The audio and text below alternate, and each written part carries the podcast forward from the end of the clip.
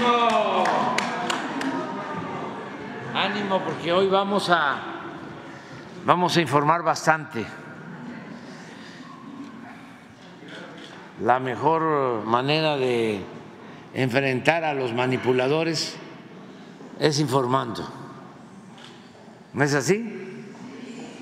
Bueno, entonces nos van a tener paciencia como siempre, lo cual agradecemos mucho, porque hoy vamos a informar sobre quién es quién en las mentiras, como lo hacemos los miércoles, pero también el informe quincenal de seguridad y vamos a dar a conocer los avances en tres programas de bienestar destinados fundamentalmente a los jóvenes y a la educación. Vamos a informar sobre el programa de jóvenes, jóvenes construyendo el futuro. Vamos a hablar del programa de becas para jóvenes, para estudiantes en general, que es histórico, bueno, todo, nunca se había visto nada como lo que se está llevando a cabo en estos tiempos en favor de los jóvenes. Y también la arquitecta Pamela, que es la directora de la escuela Es Nuestra, va a informar cuántas escuelas han recibido presupuesto para su mantenimiento también lo que no sucedía en mucho tiempo.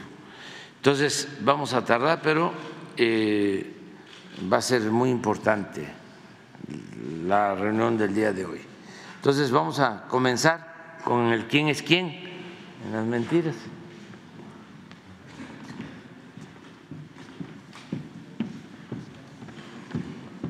Permiso, señor presidente. Buenos días a todas, a todos. Hoy, hoy es 13 de diciembre del año 2023. Esta es la sección ¿Quiénes quieren las mentiras de la semana? Y vamos a ser rápidos y breves. Vamos con la primera, porque es una joya, miren. Una foto que no corresponde es usada para golpear al presidente de la República.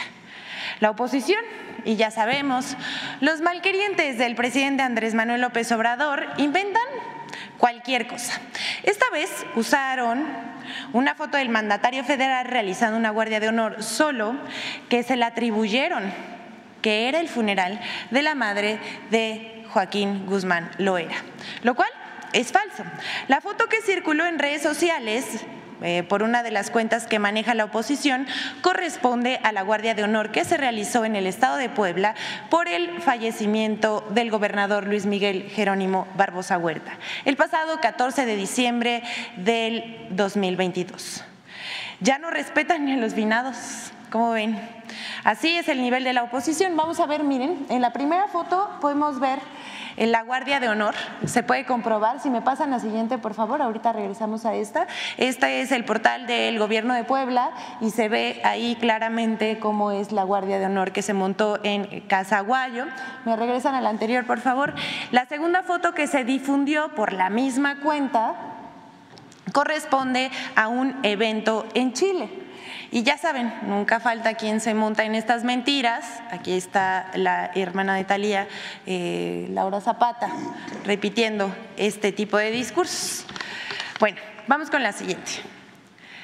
Las mentiras en torno al caso de la detención del exdirector de Segalmex.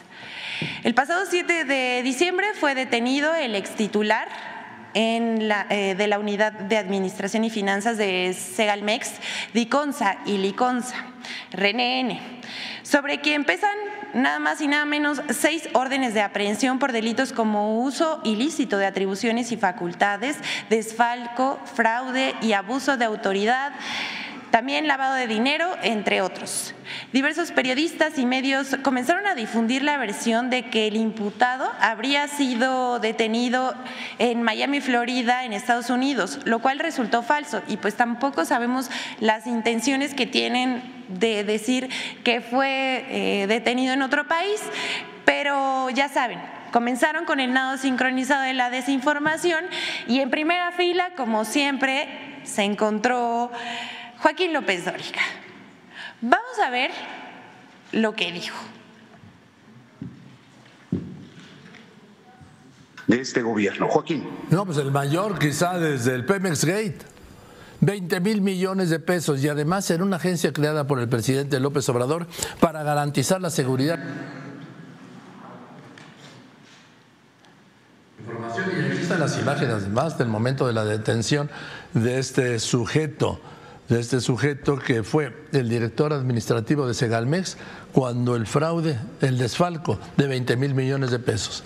¿Sabe dónde lo detuvieron? En Miami estaba ya. Te escucho. Gracias, Joaquín. ¿Cómo estás? Muy buenas tardes. En efecto, la Fiscalía Especializada en Delincuencia Organizada de la Fiscalía General de la República, como tú lo señalas, acaba de detener en los Estados Unidos a René Gavira, quien era el operador del desfalco de 20 mil millones de pesos de Segalmex. Él fungía en esta institución del gobierno federal como director de administración. Cayó el primero de protagonista de uno de los escándalos gigantes de corrupción de este gobierno. Joaquín. Bueno, eh, si ustedes ven el video, si ustedes ven el video, se pueden dar cuenta que no es Miami, es México, pero aún así difundieron estas mentiras, estas imágenes, como si se tratara de una calle de Miami los letreros están claramente en español y es una calle en México.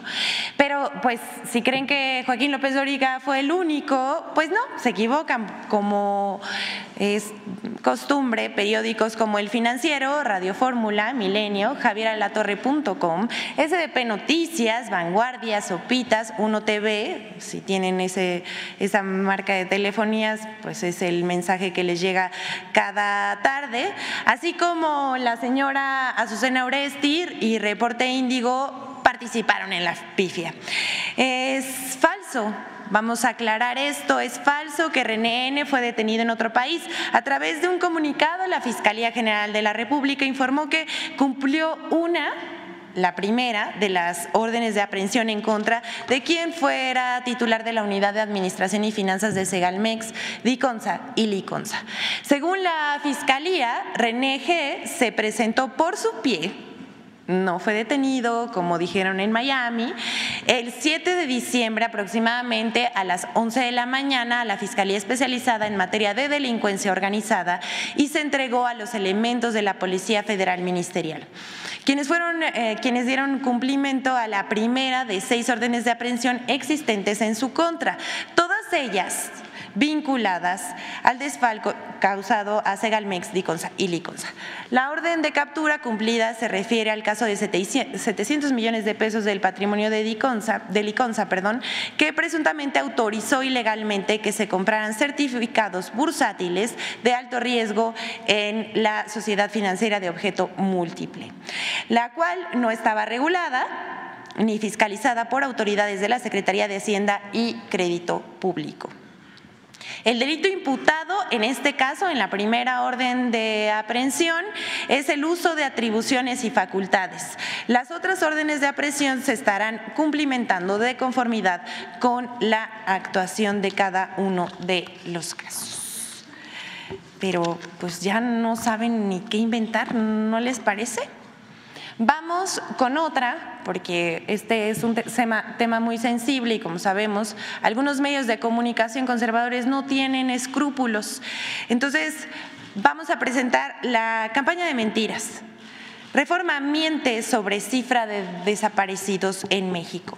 El diario Reforma, fiel a su estilo opositor, publicó el pasado 7 de diciembre una nota titulada Borran así lo escribió, borran sin explicación a desaparecidos de cifras oficiales, en la que se asegura que 1.275 personas quienes estaban reportadas como desaparecidas en la Ciudad de México fueron eliminadas del listado de cifras oficiales sin explicación. Esto es lo que dice el diario Reforma. Según este medio, esto ha sido consecuencia, escuchen bien, vean el disparate que se, se aventaron, de la depuración anunciada por por el presidente Andrés Manuel López Obrador. Eso dice tanto en su versión impresa como en su página de internet. Pero es mentira. Reforma miente al decir que el presidente anunció tal depuración. Nunca lo dijo. Lo que informó fue una revisión a las dependencias encargadas de la búsqueda de personas en México y verificar la lista de manera interinstitucional junto con la Fiscalía. No hay una eliminación de nombres eh, de personas reportadas como desaparecidas en la Ciudad de México ni en ninguna otra parte del país, pero al respecto, sobre la Ciudad de México, la jefatura de gobierno aclaró que ningún dato de ciudadanos no localizados ha sido borrado de los listados mediante los cuales realizan labores de búsqueda la Fiscalía General de Justicia Capitalina y otras dependencias a nivel local y nacional. También el jefe de gobierno, Martí Batres, puntualizó que en su deber, el gobierno de la Ciudad de México ha trabajado arduamente para buscar, ubicar y dar atención a personas reportadas como desaparecidas. Y en ese sentido también dijo que en próximos días, y hay que estar atentos a esto, se darán a conocer públicamente y a detalle los resultados de estos esfuerzos interinstitucionales. El trabajo de búsqueda intensiva en la capital del país ha permitido que muchas personas que aparecen en las listas, y esto es muy importante decirlo, hay personas a las que eh, se les reporta como desaparecidas y aparecen en estas listas, pero ya han sido encontradas. No se borra nadie, no somos iguales. Vamos con la siguiente. Con esto vamos a concluir la sección del día de hoy porque les vamos a mostrar un claro ejemplo de quizás el por qué la oposición y algunos, algunos personajes que pertenecen a estos dichosos organismos autónomos, lo que sea que eso signifique, los defienden a ultranza. Vamos a exponer el caso de los organismos autónomos y que llama mucho la atención. Se trata del Instituto Nacional de Acceso a la Información, uno de esos organismos a los que ya sabemos les llaman autónomos y que nada más y nada menos recibirá en 2024 un presupuesto ahí humildemente de mil 97 millones de pesos. Los tres comisionados que aspiraban a presidir el INAI han sido señalados por pagar viajes al extranjero y a los estados. Desayunos, comidas y cenas en lujosos restaurantes de la Ciudad de México. ¿Y hasta qué creen? Con dinero público van al Oxxo, pagan sus sabritas, sus Coca-Colas, se van al Starbucks, yo creo que piden su matcha o algo así, y todo esto es a cargo del dinero del pueblo de México. Y bueno, ya sabemos, no tienen llenadera. El recién nombrado presidente del INAE, Adrián Alcalá, pues no se salva de estas acusaciones de opacidad, corrupción, falta de ética y solvencia moral. Y no lo decimos nosotros, ¿eh? sus propios compañeros lo acusaron de eso. Además, hay en su contra investigaciones por irregularidades pendientes de aclaración. Así nada más esa este es el nuevo nombramiento del presidente del INAI. En su récord existen gastos millonarios excesivos por viajes al extranjero y otros gastos opacos. Pero vámonos un poquito más atrás y recordemos el caso del excomisionado del INAI, Oscar Guerraford, que por cierto, Adrián Alcalá lo defendió en una entrevista para Contralínea. Pero vamos a ver. Hasta hace poco este funcionario, Oscar Guerraford, era funcionario de alto nivel del instituto y usó su tarjeta oficial del INAI, una American Express para pagar su fiesta en un centro nocturno. ¿Cómo ven? Bueno. Además, la revista Contralínea ha documentado ese caso y otros como el de la comisionada Josefina Román Vergara, también aspirante a presidir el INAI. Que realizó nada más y nada menos que 10 viajes al extranjero, los cuales costaron más de un millón de pesos o eh, el paguito de estos 10 viajes entre los que entre los países estuvo Singapur y otros. Aquí vemos en la pantalla el reportaje de Contralínea. Todo esto fue con cargo al erario, obviamente. Además, se pagaba comiditas de 6 mil pesos, pagadas, claro, con su tarjeta oficial de American Express y que esto significa casi 30 salarios mínimos. Y aunque el nuevo presidente del INAE también ya usó su American Express corporativa para comidas y viajes, ahora sí, en la presidencia del INAE prometió que de veritas de veritas, ahora sí va a revisar los gastos. Bueno, lo único claro en el Instituto de Transparencia es que campea la opacidad. Y aquí terminamos la sección de hoy. Que tengan todas y todos un muy buen día. Muchas gracias, presidente, con su permiso.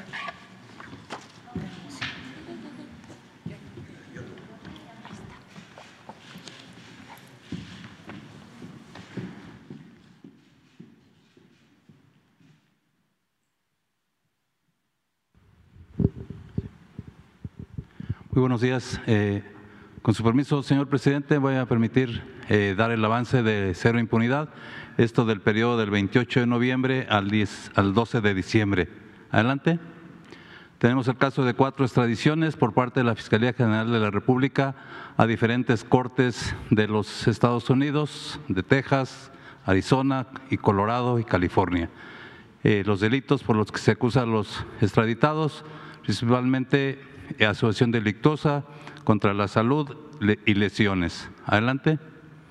Eh, las detenciones que tenemos en esta ocasión eh, de relevantes, José Sergio N. es un presunto integrante del grupo criminal de la familia michoacana. Él fue detenido por la Fiscalía del Estado de México con el apoyo de CONAO y CONACE por su probable participación en un homicidio de Oscar N. ocurrido en el municipio de en Estado de México, el pasado 21 de enero. Por las investigaciones realizadas, la víctima se encontraba sobre el camino a Ejido San Pedro en la colonia Ampliación San Pablo en compañía de otra persona, momento en que llegó el hoy detenido y junto con otras personas, tras una discusión por deudas económicas, golpearon a la víctima, la maniataron, y con un, la maniataron con un cincho y finalmente la privaron de la vida. Adelante.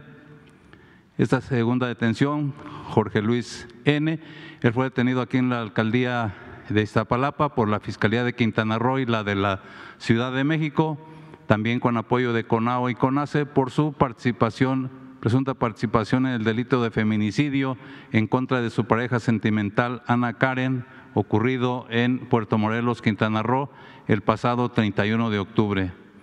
Eh, por las investigaciones realizadas, la víctima Ana Karen se encontraba en el interior del domicilio ubicado en un fraccionamiento de Villamorelos, lugar al que habría llegado Jorge Luis N., causándole la muerte por asfixia y posteriormente ocultó su cuerpo debajo de la cama. Adelante. Esta detención es de Roberto Adán N., detenido por la Fiscalía del Estado de México con apoyo de la Policía de Chimalhuacán, eh, tras complementar un cateo en un inmueble habilitado como call center, presuntamente utilizado para la comisión de fraudes bancarios y extorsiones en el lugar se aseguraron computadoras, libretas, hojas con datos personales de clientes, de instituciones bancarias y un documento de cuenta digital de Bancoppel. Eh, el, detenido habría laborado anteriormente de manera externa en una institución bancaria y en el call center en complicidad con otra persona realizaba llamadas a clientes de bancos a quienes mediante engaños o de quienes mediante engaños obtenía información sobre sus tarjetas para realizar compras en línea. Adelante. Este ya lo mencionó la eh, licenciada Vilchis, son los mismos datos. Adelante. Eh, la detención de César Alejandro N., alias El Tartas, él es un presunto líder del cártel del noreste, fue detenido el pasado 29 de noviembre en un operativo implementado por el Ejército Mexicano y la Guardia Nacional en coordinación con la Fiscalía General de la República y el CNI, esto en Nuevo Laredo. se le aseguraron armas de fuego, pastillas de fentanilo. Es señalado como presunto líder del cártel del noreste en, en Nuevo Laredo y por lo tanto era un objetivo prioritario para las autoridades. Adelante.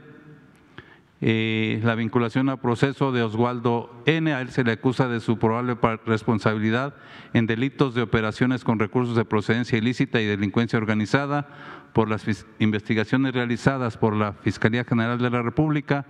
el, el, vinculado a proceso, Oswaldo N., presuntamente fungía como parte de una empresa dentro de la organización encabezada por Genaro N. y habría recibido recursos provenientes de diversas empresas creadas por la familia del exsecretario en mención. Adelante. Otra vinculación a proceso de Luis Yair de Jesús N. Se le acusa de su presunta participación en el delito de homicidio del activista Adolfo Enríquez Vanderkan esto y el intento de homicidio de un adolescente el pasado 21 de noviembre en León, Guanajuato. De las de acuerdo a las investigaciones, la víctima, acompañada de un adolescente, salía de una taquería en el centro de León cuando una persona se le habría acercado al activista disparándole en varias ocasiones y luego logró huir a bordo de una motocicleta. Adelante. Eh, una prisión formal, esto porque todavía se le aplicó el anterior sistema de justicia penal eh, a José Luis N por su probable responsabilidad en los delitos de secuestro agravado, y homicidio del periodista Gregorio N. en hecho ocurrido en Coatzacoalcos, Veracruz, en febrero del 2014. De acuerdo con las investigaciones realizadas, el periodista fue privado de su libertad, eh, sacado de su domicilio en Villallende y después fue localizado sin vida en una fosa clandestina en el municipio de Las Chuapas. Adelante. Sentencias, tenemos esta sentencia, tres a Walterio, José Luis y Flavio, por 210 años de prisión, tras acreditar su responsabilidad en el homicidio de 13 hombres y dos mujeres, miembros de la comunidad ICOTS, hechos ocurridos en San Mateo del Mar, en Oaxaca, en 2020. De acuerdo con las investigaciones, durante la madrugada del 22 de junio de ese año, se registró la tortura, incineración y asesinato de 15 personas en la Agencia Municipal de Guasantlán del Río, esto en San Mateo del Mar, y en esos hechos habrían participado los hoy sentenciados. Adelante. Una sentencia de 70 años de prisión a Alonso N., tras acreditar su responsabilidad en el asesinato de Guadalupe N. y Juan Manuel N., dos integrantes de la Guardia Nacional, esto en enero del 2020 en Cotaxla, Veracruz. De acuerdo a las investigaciones, las víctimas, eh, los dos integrantes de la Guardia Nacional, pretendían detener al hoy sentenciado, quien iba acompañado de un menor de edad, y tras oponerse a su detención, privaron de la vida a los dos integrantes de la Guardia Nacional. Después los abandonaron en un basurero, los cuerpos de los dos elementos de la Guardia fueron abandonados en un basurero municipal. Adelante. Y esta sentencia de, a Juan N. de 331 años, 2 por 330, 325 y 62, son a seis personas que fueron sentenciadas, como mencioné, a más de 300 años de prisión y dos mujeres, es dos, Brenda y Hermelinda, a 62 años de prisión tras acreditar su participación en los delitos de delincuencia organizada, secuestro agravado, cometido en agravio de cinco personas, así como portación de arma. Y de acuerdo con las investigaciones realizadas, en diciembre del 2018 se logró, la FGR logró identificar una casa de seguridad en la colonia Los Ángeles, en Tepexpan, donde se logró la liberación de cinco víctimas de secuestro y se detuvo a, tres, a los tres primeros. Luego, en 2019, se detuvo a estos dos, José y Eduardo, en febrero a Brenda y Hermelinda y en marzo del 2021 a Emanuel, que ya estaba incluso recluido en un cerezo de Texcoco. Adelante. Otra sentencia de 249 años de prisión a Francisco Lucio, eh, líder de los Mexicles, eh, tras acreditar su responsabilidad en el delito de homicidio calificado cometido en agravio de seis integrantes de una familia en Ciudad Juárez, Chihuahua, en mayo del 2020. Eh, de acuerdo a las investigaciones realizadas, las seis víctimas, entre ellas un menor de edad, se encontraban al interior de una vivienda en la colonia Ampliación Felipe Ángeles, lugar al que llegó el sentenciado para cometer el, el multihomicidio. Él era uno de los 30 presos evadidos del Cerezo número 3 en Ciudad Juárez, Chihuahua, el pasado primero de enero y eh, capturado en octubre de este mismo año en Durango. Aún quedan por, pendientes por reaprender a tres personas. Adelante. En el caso de jueces que favorecen a presuntos delincuentes, tenemos dos casos. Es el caso del juez Salvador Flores Martínez. Él, el 10 de noviembre, eh, otorgó una suspensión provisional a favor de Uriel N., el fiscal del estado de Morelos, que es investigado por el homicidio de, Adrián, de Ariadna N., a efecto que el gobernador constitucional del estado de Morelos se abstenga de emitir comunicados o celebrar conferencias de prensa con el objeto de divulgar información del proceso penal que lleva Uriel N. De acuerdo al, juez Flores Martínez, la divulgación de la información atenta contra la presunción de inocencia de Uriel N., y, eh, pero no afecta la libertad de expresión del gobernador, pues a su consideración la autoridad debe actuar con moderación cuando exprese sus opiniones. Y el último caso, adelante, es eh, el caso de la jueza Adriana Yolanda Vega Marroquín.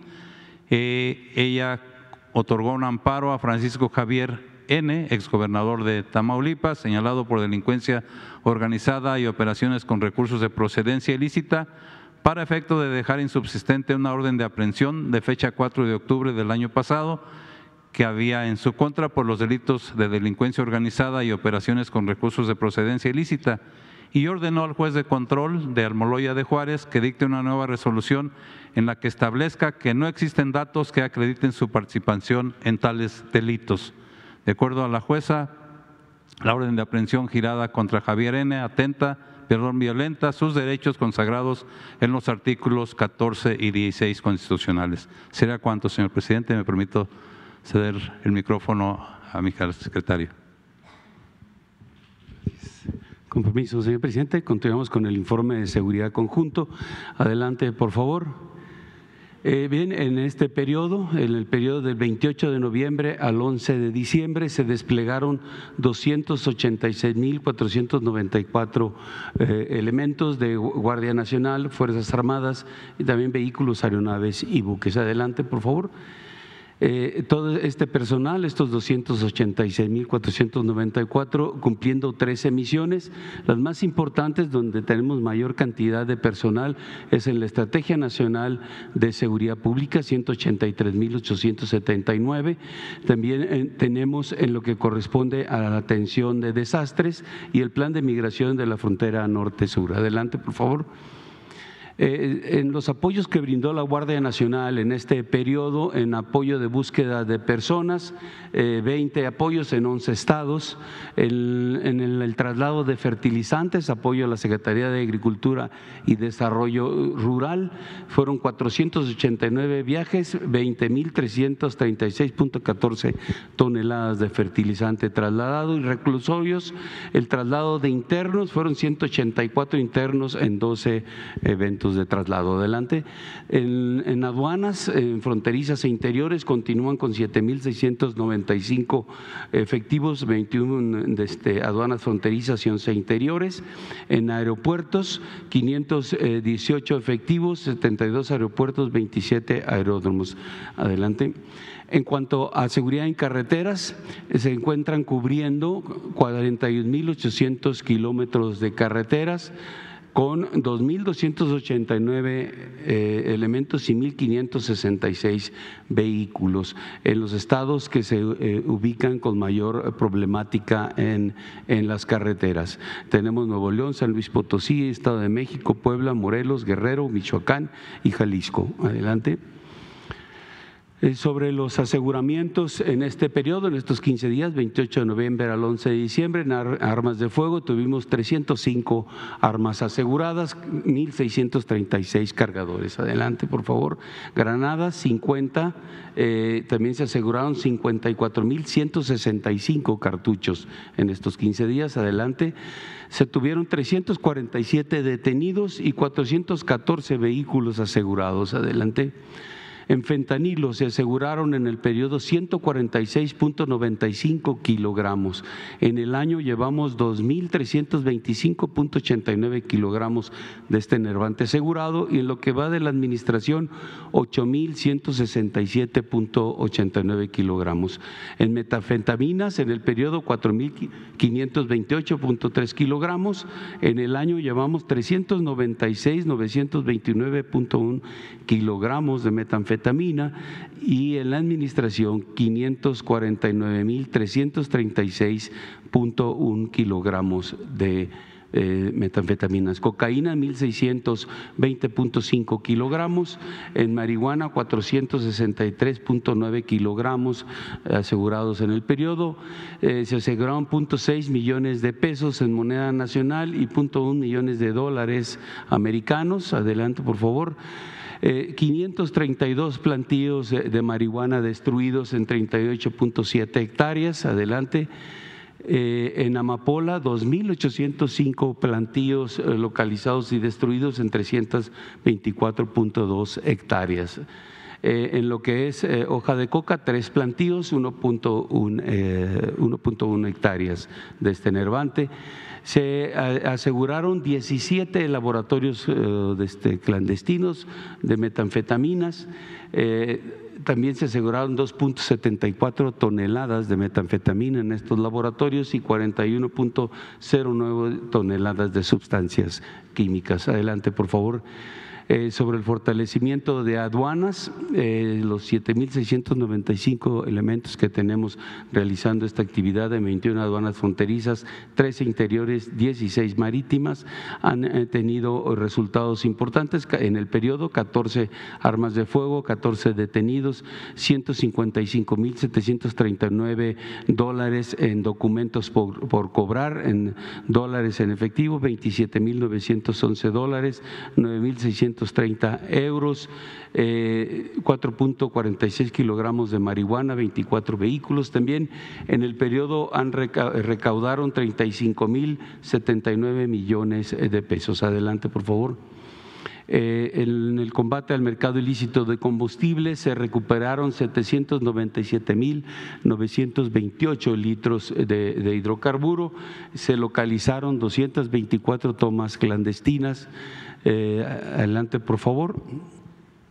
En la estrategia, en lo que corresponde a la afectación a grupos delictivos con el empleo de la de inteligencia, se logró la detención de 17 personas, se afectaron a tres grupos delictivos y a una célula independiente. Adelante.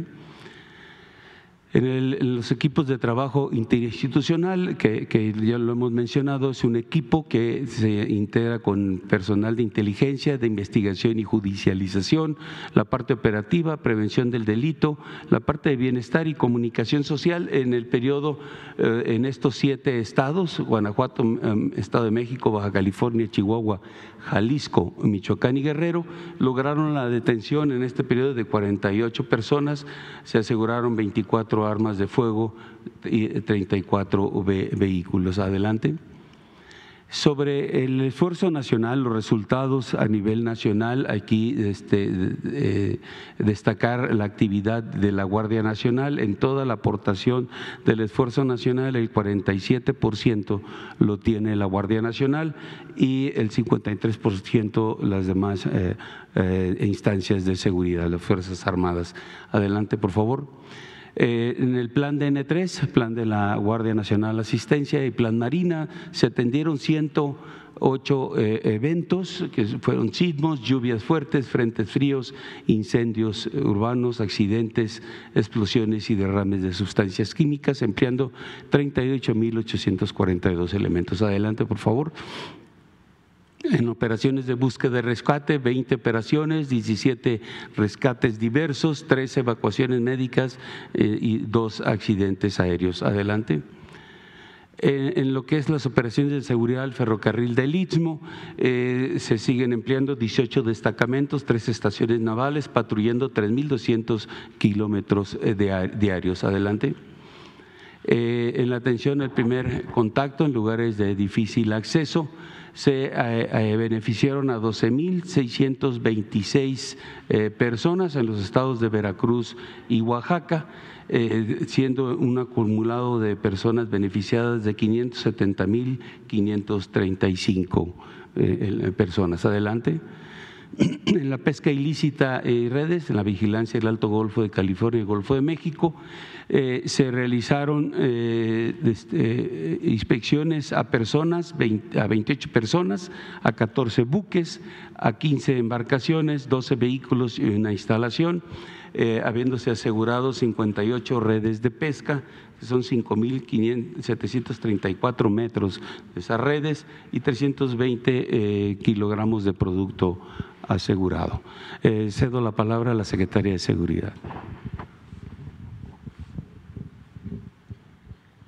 Con su permiso, señor presidente, buenos días a todas y a todos.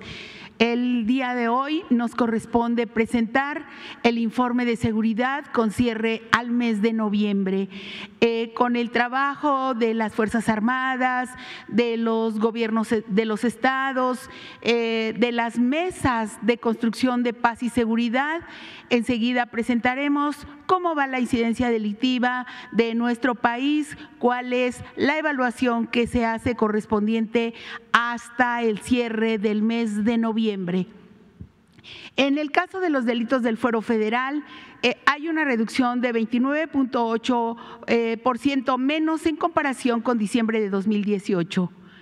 En el caso de los delitos del fuero federal, en la mayoría tuvimos reducciones. Adelante. En el caso del homicidio doloso, eh, tenemos una baja en el mes de noviembre y significa el mes más bajo eh, de los últimos siete años. Adelante. En el promedio diario de víctimas de homicidio doloso también vamos a la baja, lo que significa eh, un porcentaje de 19% menos con respecto al 2018. Adelante. Aquí se ve eh, administración por administración, cómo ha ido a la baja. En la administración de Felipe Calderón se tuvo un incremento de 192% en la ocurrencia de homicidios. En el caso de la administración de Peña, 59%. Y en la actual administración hay una baja eh, desde el inicio de 19%. Esperamos el mes de diciembre para hacer el corte y se va exactamente con menos 19.2%. Adelante. Eh, aquí están las seis em, entidades que concentran los homicidios dolosos, Guanajuato, Estado de México, Baja California, Chihuahua, Jalisco y Michoacán. Del total de homicidios dolosos, estas seis entidades concentran el 47%. Adelante. También en el último, en estado por estado, en el caso de Guanajuato se tuvieron 39 homicidios menos en relación con octubre pasado. Adelante. En el Estado de México, cuatro homicidios más que el mes de octubre. Estamos hablando de noviembre. Adelante. También en Baja California hubo ocho eh, delitos menos que el mes anterior. Adelante. En el caso de Chihuahua, nueve eh, homicidios más que en octubre adelante. En el caso de Jalisco, siete más que en octubre adelante. Y en el caso de Michoacán, once menos que en octubre, con 20 meses con una tendencia a la baja adelante. Eh, esto es importante para nosotros. Eh, son la disminución de 19.4% en los homicidios dolosos en los 50 municipios prioritarios del país, en las cuales en 31 municipios se registraron disminuciones y en el 17 municipios incrementos. Dos municipios permanecen sin cambios. Adelante. En los delitos del fuero común, en la mayoría eh, se registraron eh, reducciones eh, de la incidencia delictiva. Seguiremos fortaleciendo la coordinación con las autoridades locales. Adelante. También del inicio de la administración al mes de noviembre de 2023 se redujeron los robos 25.9%. Adelante. El robo de vehículo automotor eh, tuvo una reducción de 47% eh, respecto de diciembre de 2018. ¿Cómo ha ido a la baja este delito? Adelante. El feminicidio eh, está con 28.7% a la baja, aunque en el mes de noviembre tuvo un incremento. Seguimos intensificando las acciones eh, de prevención. Em, persecución y sanción de la violencia feminicida, eh, trabajando con las autoridades locales. Adelante. En el caso de secuestro, eh, disminuyó 77.6 mm, en relación con el inicio de la administración y se pasó de 161 delitos a 36. Adelante. Estos son algunos de los resultados de la Coordinación Nacional Antisecuestros y de las unidades antisecuestros de las fiscalías estatales en materia de secuestro. En lo que va de la administración, 5.799 detenidos, 635 bandas desarticuladas y 2.855 víctimas liberadas. Eh, por estas acciones que se hacen en conjunto con todas las autoridades, pues es como baja el secuestro. No hay impunidad, hay castigo y eh, hay baja en la incidencia delictiva. Adelante. Aquí están algunos de los avances de la mesa de paz. Eh, muy importante las acciones que se hicieron en relación con la estrategia integral contra la violencia hacia las mujeres y las niñas eh, y los acuerdos con las autoridades. Adelante.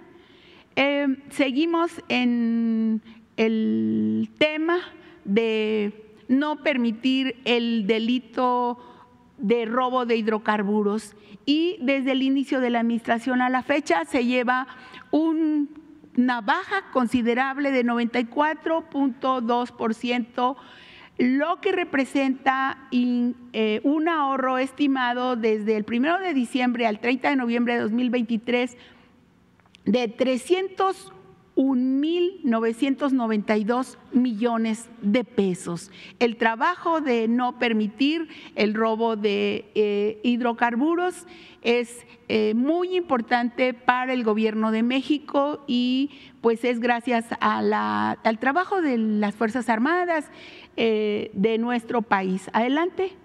La prevención de toma de casetas también nos evita pérdidas de recursos y eh, en lo que va del 2023 de 17.966 millones de pesos y en lo que va de la administración de, eh, no, desde 2020 a la fecha que se ha impulsado el plan Caseta Segura de 60.310 millones de pesos. Eso sería el reporte y ahora le doy la palabra al secretario.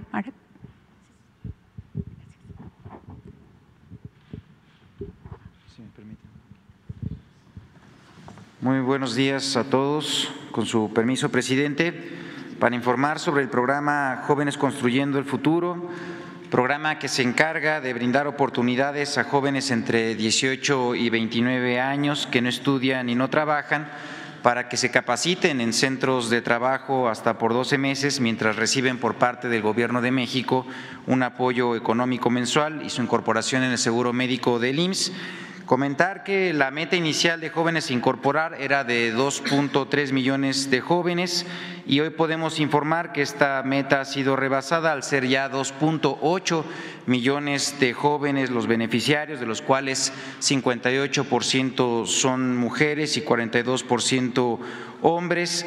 A este universo, si sumáramos los jóvenes estudiantes también de 18 a 29 años que han sido atendidos por las becas Benito Juárez y que en su total suman ya más de 10 millones de jóvenes en ese rango de edad beneficiados por los programas diversos de bienestar Es importante mencionar que el apoyo económico otorgado está ligado al monto del salario mínimo, razón por la cual eh, año con año esta beca va aumentando, comenzando en el año 2019 con 3.600 pesos mensuales, en, actualmente en el año 2023 son 6.310 pesos mensuales y derivado del reciente anuncio del aumento del 20% del salario mínimo, el monto del apoyo económico que será otorgado a las y los jóvenes beneficiarios a partir de enero del 2024 será de 7.572 pesos mensuales.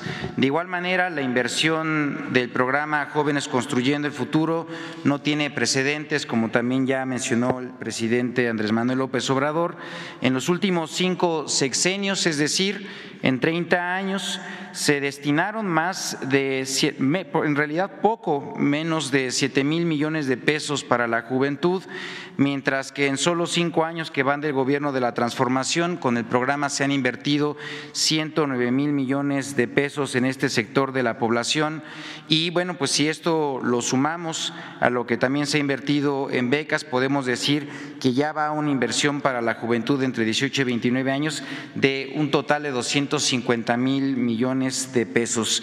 Siguiente, es esa justamente, eh, pues comentar que los eh, jóvenes que apoya el son justamente los jóvenes que más lo necesitan, enfocando así nuestros esfuerzos en los municipios con mayor rezago social, es decir, los jóvenes más pobres, así como aquellos que están en los municipios de mayor incidencia delictiva esto con la finalidad de dar una oportunidad a las y los jóvenes para que nadie se quede atrás.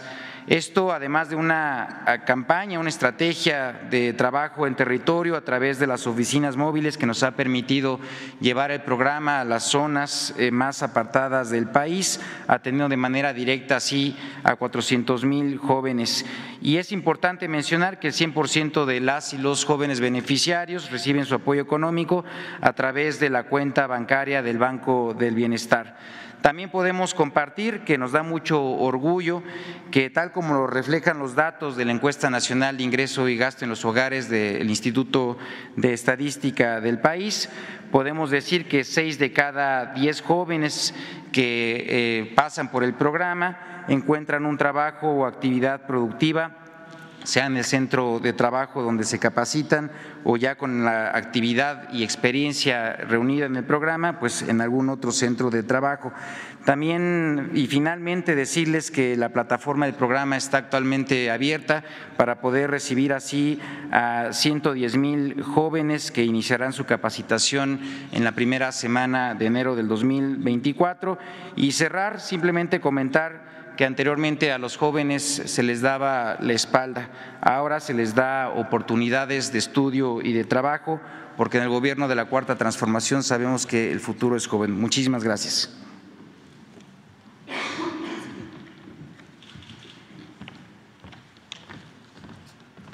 Muy buenos días a todas y a todos. Buenos días, presidente, con su permiso.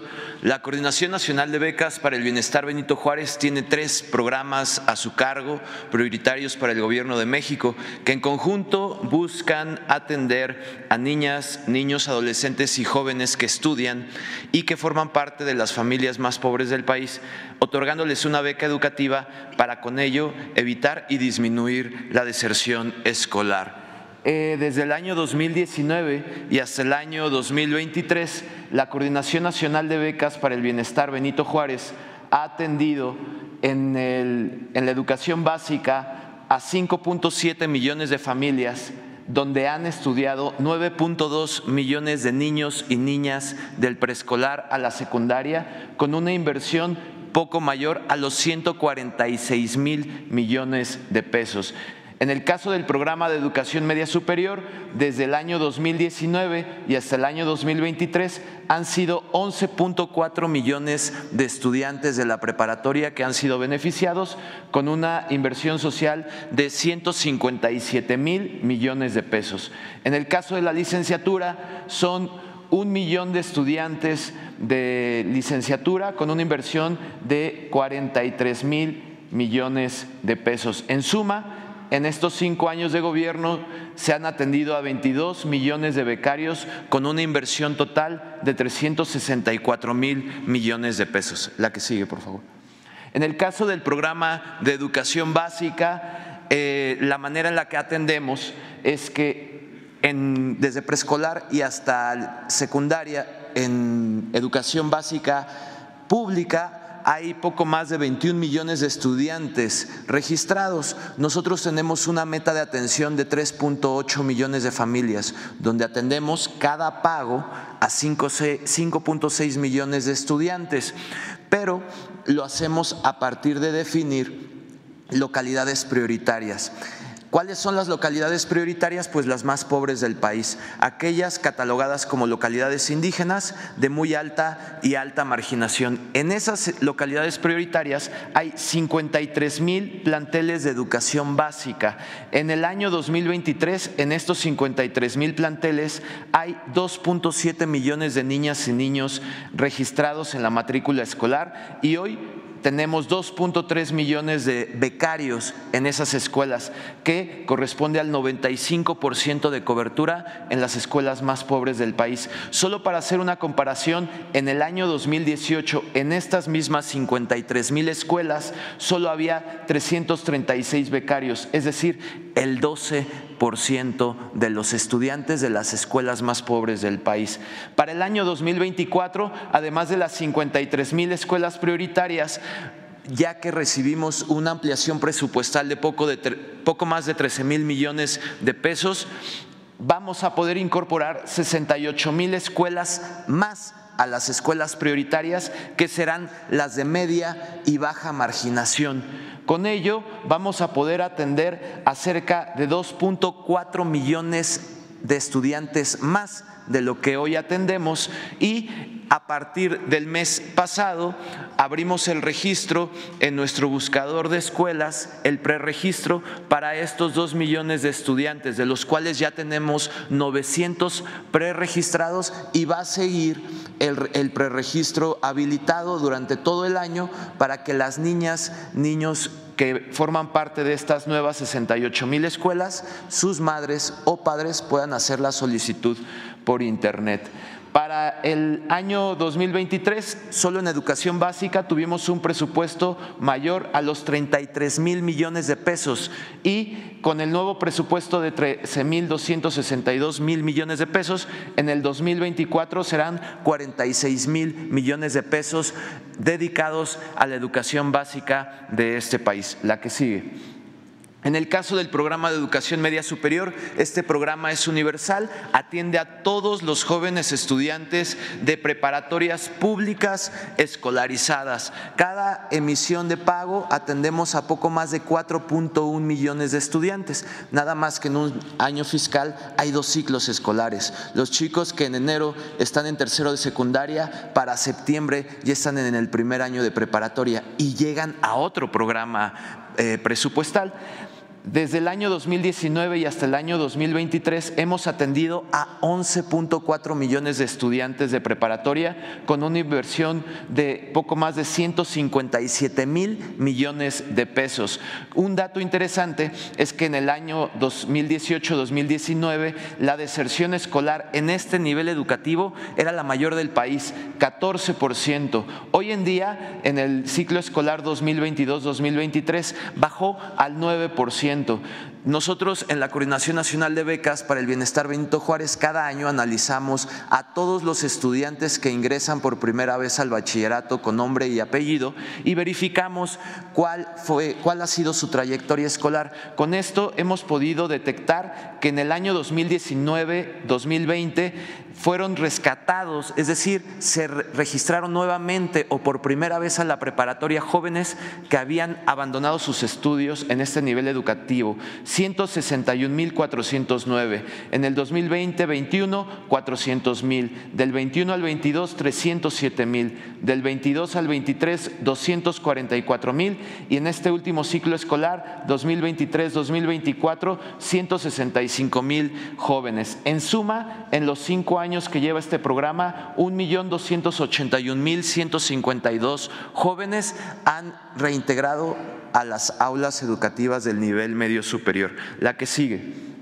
En el caso de licenciatura, eh, desde el año 2019 al año 2023 hemos atendido a 1.022.177 jóvenes con una inversión social de 43.000.7 millones de pesos. Aquí el dato interesante es que hoy en día, desde el año 2021, analizamos para eh, poder becar a los jóvenes que más lo necesitan la trayectoria escolar desde la educación básica de los chicos que ingresan a la, a la universidad. Entonces, cuando llegan nuevos jóvenes a la universidad, verificamos para darles prioridad a los jóvenes que estudiaron en una escuela prioritaria, es decir, en una localidad marginada, en la educación básica, ya sea en primaria o en secundaria, porque es muy complicado que, eh, o históricamente ha sido muy complicado que los jóvenes que eh, viven en las localidades más pobres del país lleguen a este nivel educativo. Y por eso nos damos a la tarea de buscar a esos jóvenes cuando llegan a la licenciatura para poder becarlos. En el año 2023,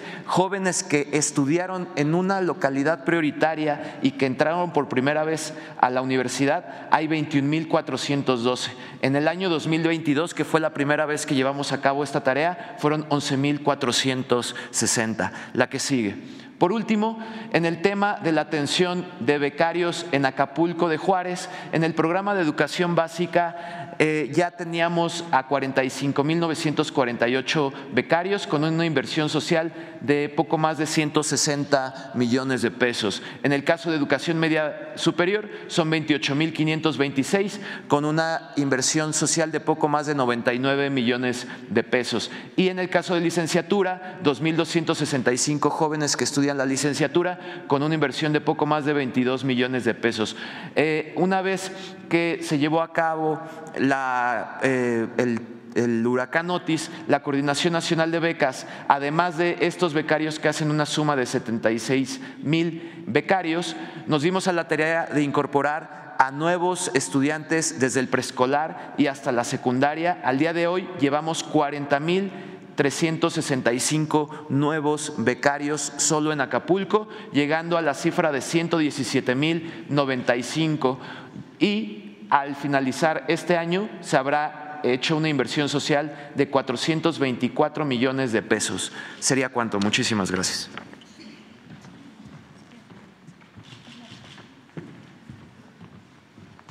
Muy buenos días a todas y a todos. Con su permiso, señor presidente, en lo que respecta a la escuela es nuestra, Reiteramos que se trata de un programa que otorga un presupuesto de manera directa a los comités de madres y padres de familia en escuelas públicas de educación básica en las 31 entidades de cobertura del programa.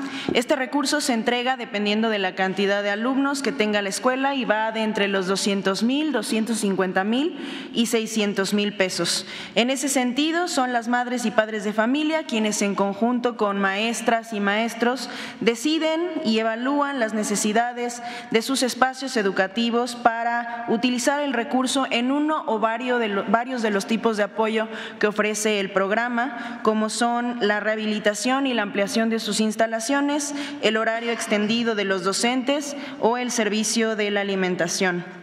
En relación con lo anterior, como podemos observar en la gráfica, prioritariamente se han atendido con el programa escuelas en localidades, municipios y entidades con población indígena y afromexicana mayoritariamente, así como en mayores condiciones de pobreza y con carencia de servicios básicos, ubicadas en entidades que históricamente han sido apartadas como Oaxaca, Chiapas y Guerrero. Es importante mencionar también que por instrucciones del señor presidente, en la cobertura del próximo año proyectamos que se considere la inclusión, la incorporación al programa de aquellas escuelas que aún no han recibido el programa en los cinco años que lleva ejecutándose y con ello estaríamos en posibilidad de llegar a la cobertura universal de escuelas públicas de educación básica en el país. ¿Me apoyan con la siguiente? Gracias. Año con año el programa ha ido incrementando tanto en su presupuesto como en su atención a escuelas. Durante los cinco años de operación ha ascendido el presupuesto a un total de 61.614 millones de pesos para también así incrementar la atención en escuelas desde la implementación del programa en 2019 y hasta la fecha para beneficiar en una o más ocasiones a un total de 132 mil escuelas, con lo cual alcanzamos una cobertura del 76% de atención al cierre de este ejercicio fiscal en los centros educativos más vulnerables, en apego a la política de justicia de los programas de bienestar como pilar de este gobierno. Y por último, destacamos solamente que este programa impulsa el esfuerzo conjunto en la toma de decisiones en las escuelas, la administración participativa y la confianza en la ciudadanía, sin intermediarios y también sin imposición de personal técnico o constructores para realizar las obras o, ofrecer servicios en las escuelas. Muchas gracias, presidente. Es cuanto. Pues ya se concluyó. No tardamos mucho. Este, tenemos pendiente a Shaila y a Reina. Nada más, dos. Gracias, presidente. Eh, buenos días, Shaila Rosagel, corresponsal de Grupo Gili, El Imparcial de Sonora, La Crónica de Mexicali y Frontera de Tijuana. Presidente, el martes pasado usted reconoció que hay más presión migratoria en la frontera de Sonora con Arizona por el cierre eh, que dio Estados Unidos del puente que conecta a Arizona con Sonora. Eh, usted dijo que se estaba trabajando en ello. Me gustaría preguntarle qué se está haciendo en concreto para pues, ver esta situación migratoria que está ocurriendo ahí y, si tiene un estimado de las afectaciones comerciales en el turismo que traerá este cierre. El miércoles pasado se reportaba en Puerto Peñasco una cancelación de entre 30 y 40% de las reservas de eh, estadounidenses ahí en Puerto Peñasco en diciembre. Entonces ese sería mi primer planteamiento. Bueno, eh, vaya en proceso de resolverse este problema. Se eh, cargó, en efecto, se congestionó esa frontera y ya se está atendiendo, de acuerdo al último informe de migración, ya está bajando el número de migrantes en la frontera.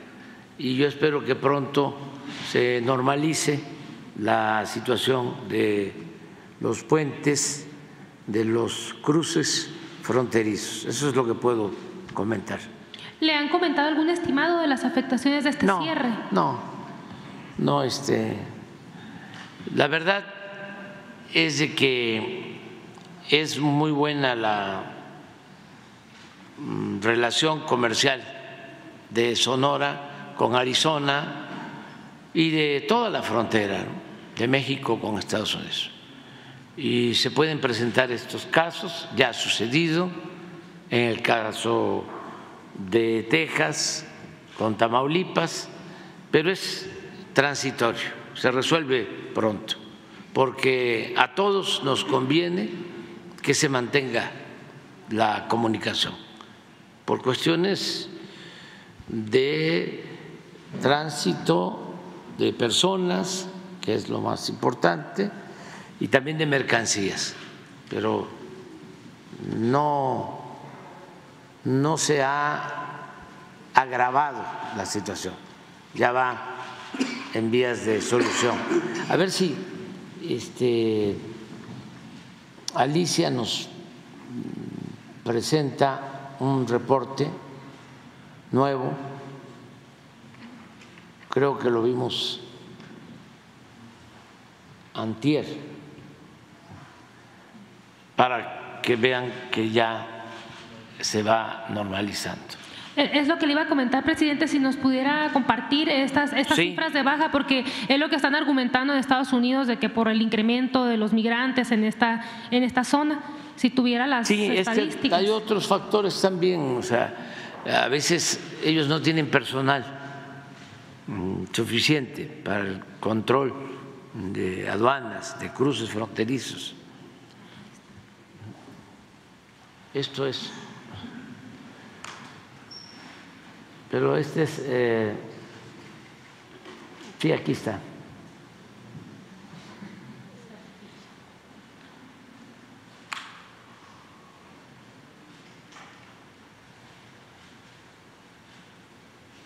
Esto es lo que está sucediendo, básicamente, pero hay eh, un informe, sí, específica específico sobre eh, Arizona y Sonora. Te vamos a entregar la información.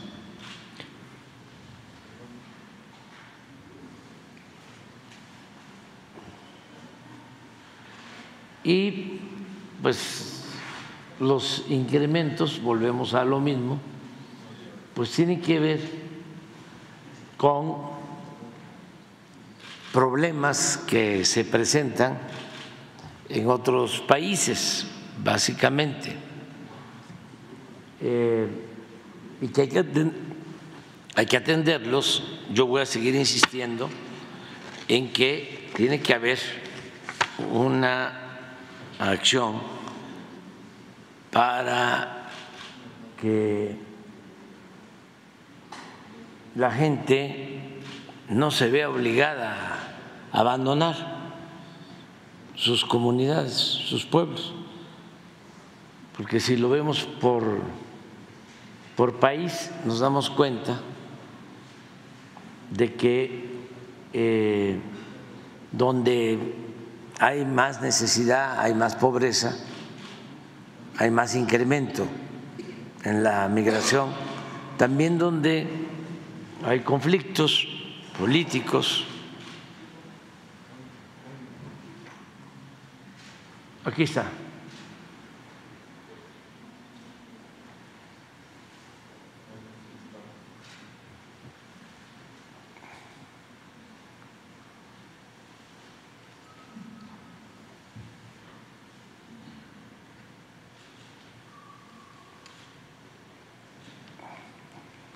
ya estamos viendo la, la disminución.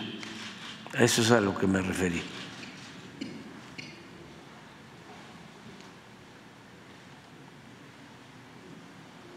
Y eh, esperemos que siga bajando. Esto tiene que ver básicamente con, con Sonora. Ahí está. Arizona.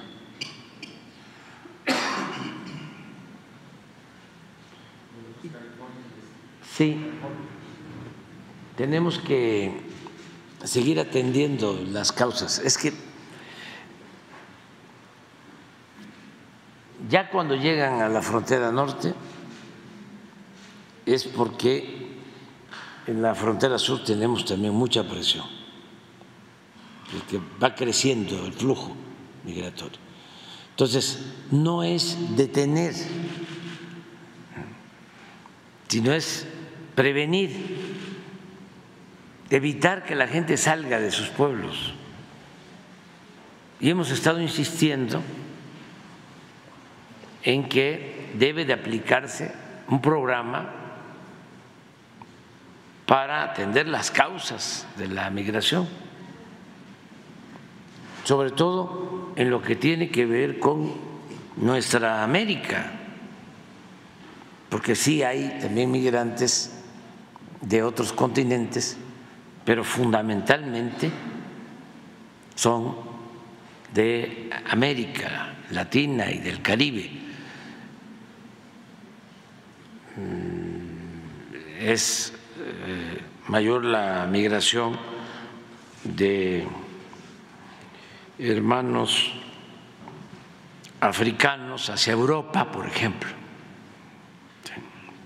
No dejan de llegar también acá, pero pues nosotros tenemos más migrantes de Haití, de Ecuador, de Venezuela, de Cuba, desde luego de Centroamérica, y es donde estamos proponiendo que se lleve a cabo un programa especial. Aprovecho también para hacer eh, pues un llamado a las autoridades en forma respetuosa de Guatemala para que se respete la voluntad del pueblo de Guatemala que eligió al presidente de ese país vecino, hermano, eh, Bernardo Arevalo, él ganó la elección y por una situación de resistencia al cambio, de resistencia a la democracia, de falta de respeto a la voluntad de los guatemaltecos, pues están poniendo obstáculos para que no se lleve a cabo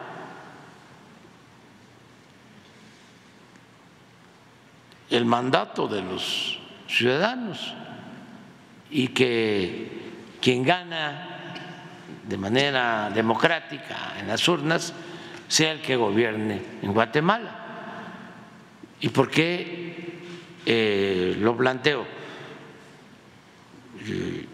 espero me comprendan, no es una acción intervencionista. Primero,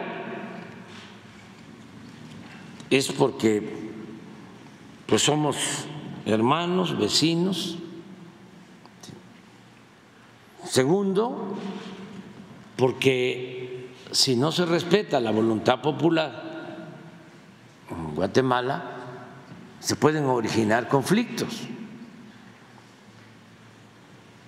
Y son nuestros vecinos, son nuestros hermanos. No queremos que haya inestabilidad política en Guatemala, en nuestra frontera sur. Y tercero, es porque todos en Guatemala, la mayoría de los guatemaltecos, incluso en todos los países de América, en todos los países de América, podrá haber uno o dos países donde este, eh, en todos los países se está apoyando el proceso democrático de Guatemala. Y en el mundo lo mismo.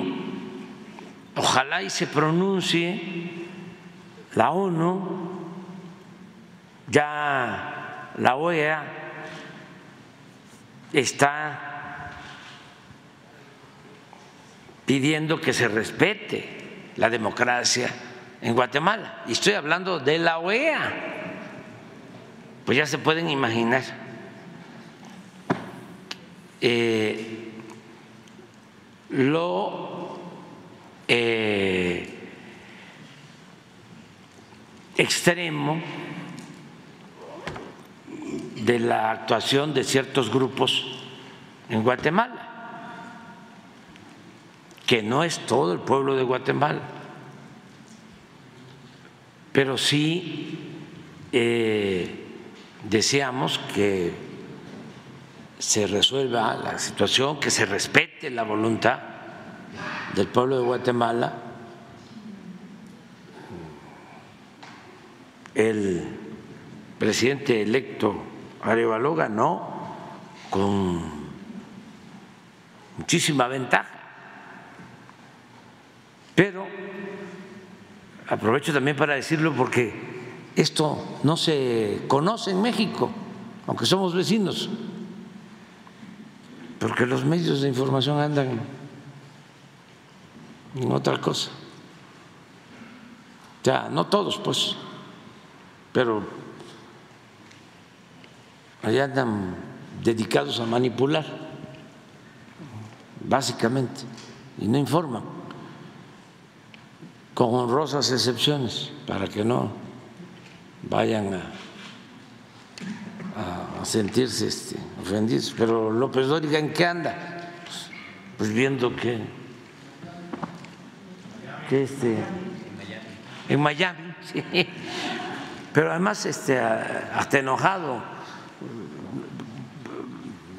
porque yo vi ese ese comentario, de vez en cuando lo veo porque se enoja mucho y eh, no pusieron completo, porque ustedes son este, muy respetuosos, pero echó hasta madres, o sea, a ver, ponlo. No, no, sé si echó madres, pero sí ya están.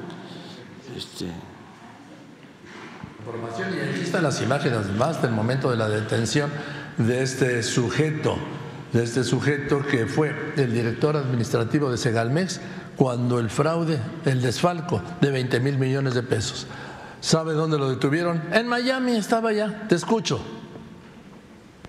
Gracias, Joaquín. ¿Cómo estás? Muy buenas tardes. En efecto, la Fiscalía Especializada en Delincuencia Organizada de la Fiscalía General de la República, como tú lo señalas, acaba de detener en los Estados Unidos a René Gavira, quien era el operador del desfalco de 20 mil millones de pesos de Segalmex él fungía en esta institución del gobierno federal como director de administración. Cayó el primero de protagonista de uno de los escándalos gigantes de corrupción de este gobierno. Joaquín. No, pues el mayor quizá desde el Pemex Gate.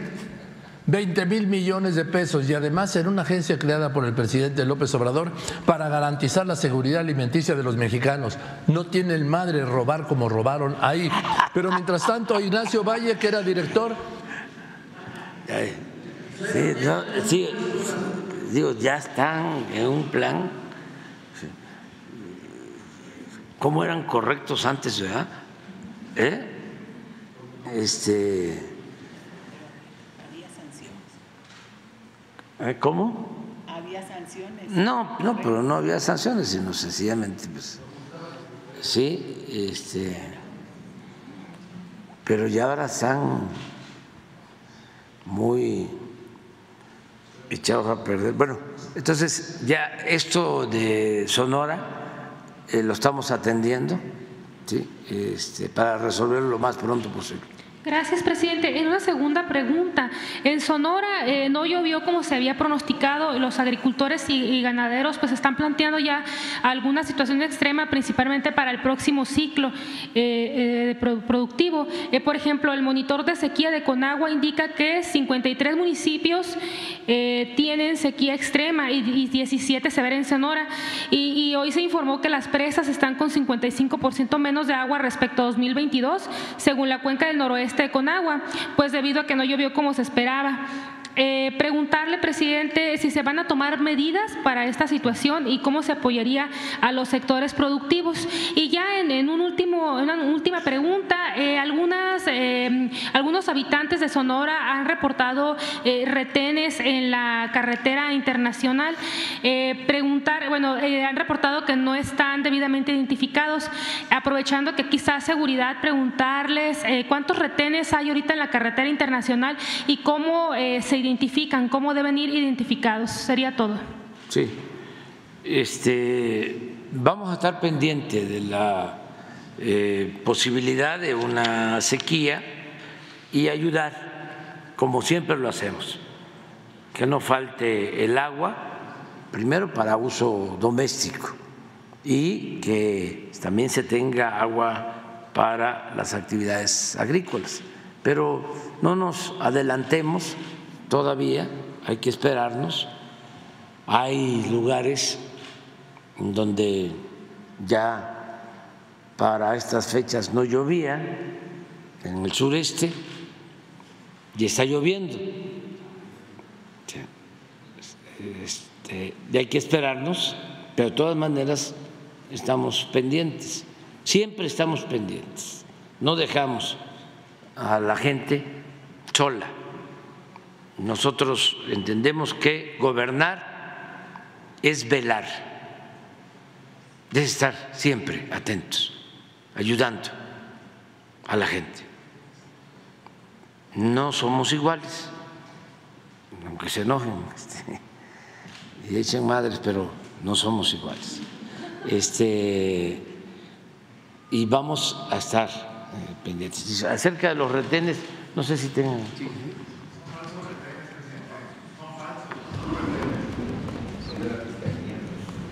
Bien, eh, los, retenes eh, que se establecen no nada más en, Sonora, sino en toda la República, están plenamente identificados, ya sea eh, puestos militares de seguridad, donde se encuentra el ejército apoyado con la Guardia Nacional o viceversa donde está la Guardia Nacional apoyados con el ejército. Todos, todos ellos están plenamente identificados desde eh, distancias antes de llegar a donde se hace la revisión. Se establece letreros de que hay adelante un puesto militar de, seguridad. Eh, sí se, llevan a cabo, ejemplo Sonora, hay algunos que son ya fijos, conocidos por toda la sociedad y eh, algunos otros que se ponen de, manera aleatoria para cubrir eh, pues diferentes eh, rutas para explotar información de quizá haya algún movimiento de, vehículos con enervantes, con armas, con algo ilícito y se ponen de manera aleatoria, pero siempre se colocan los letreros para que la ciudadanía tenga conocimiento que está realizando una actividad de revisión tanto el ejército, como mencioné, con apoyo de la Guardia, o la Guardia Nacional con apoyo del ejército. No, no tenemos ahorita el dato, sí, la actividad delincuencial eh, es, importante y por eso tenemos muchos efectivos ahí en Sonora ah, participando, cubriendo las carreteras. Eh, eh, cubriendo todas las áreas donde se tiene información o conocimiento que es utilizado para diferentes eh, actos delictivos de las organizaciones criminales.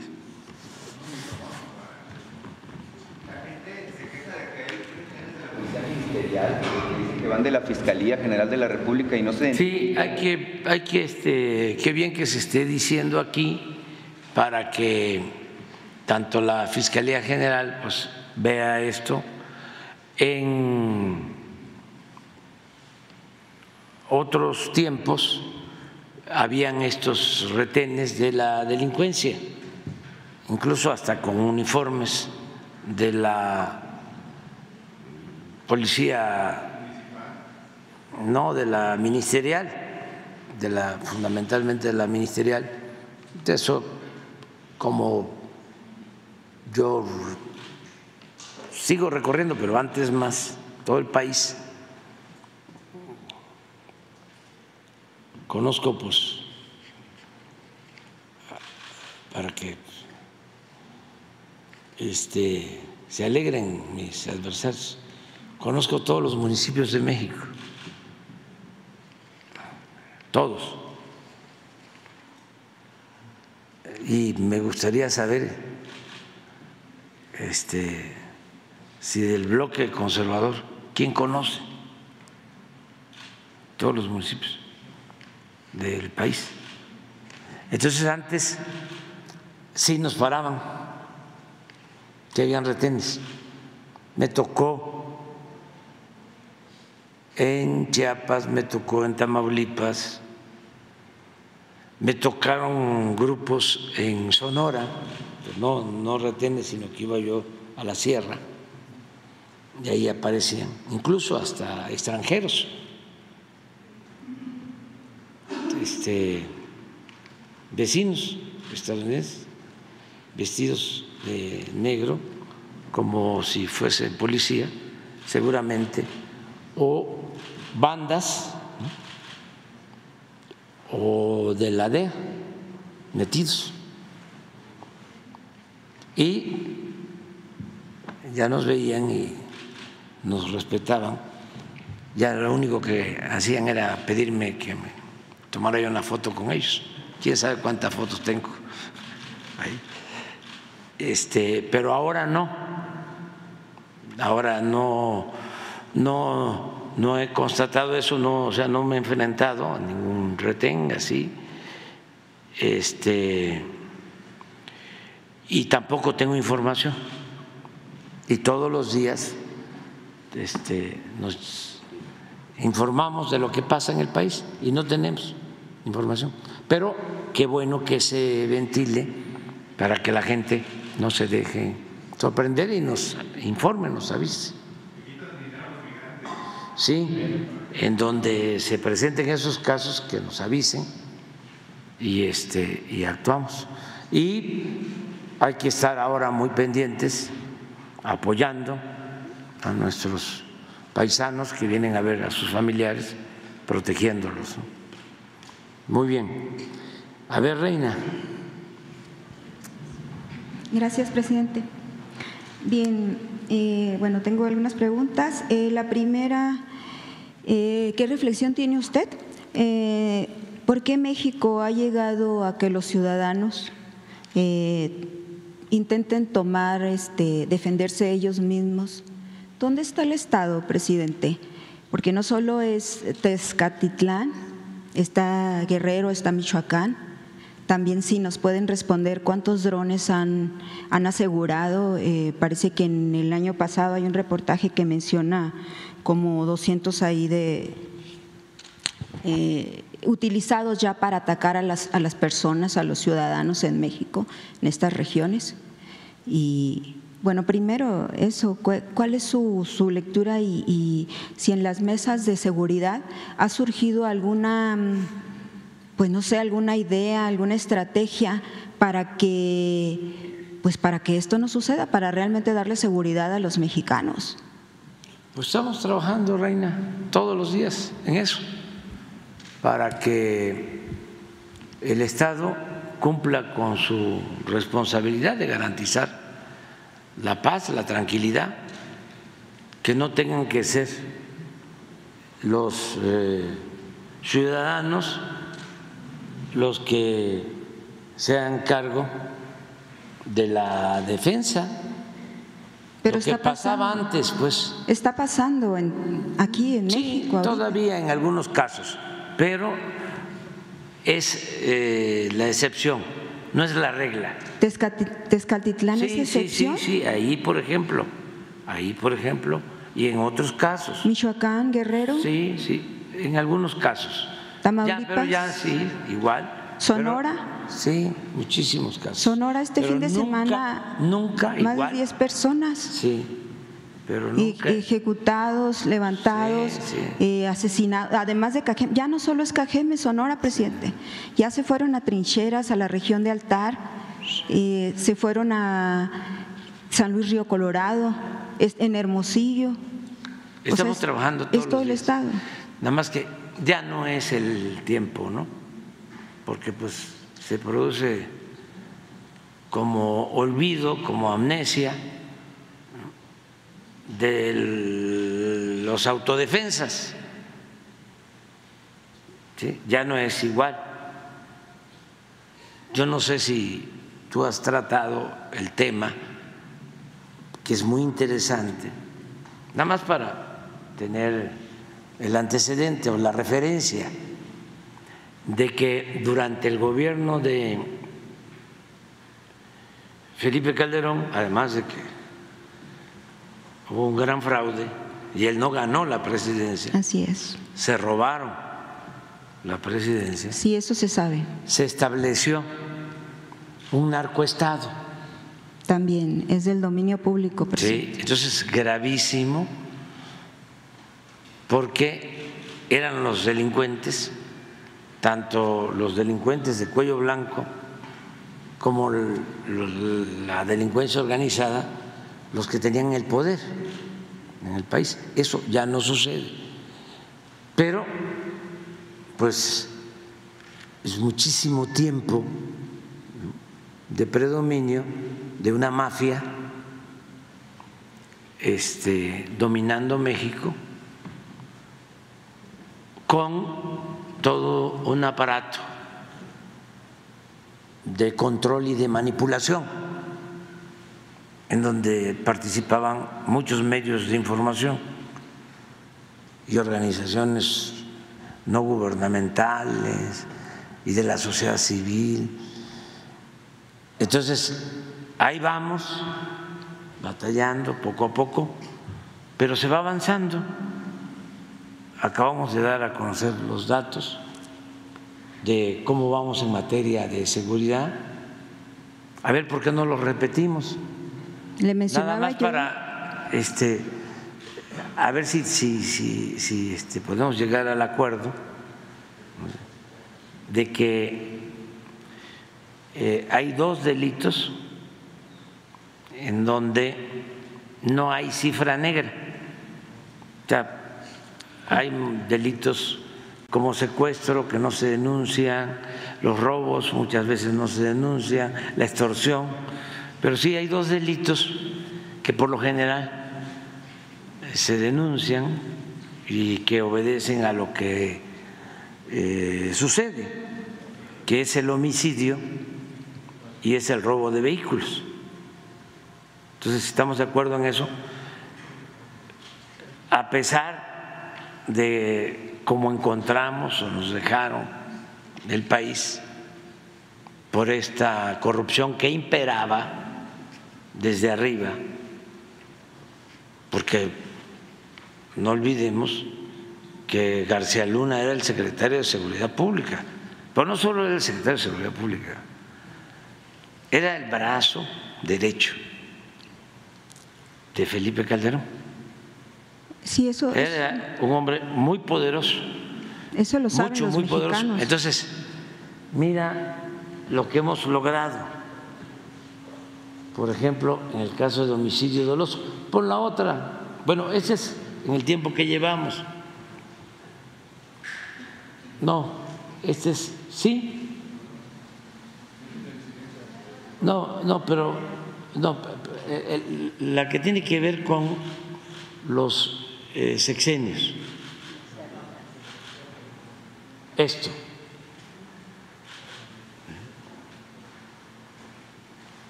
Eh, yo, entiendo, ¿no? Yo quisiera que este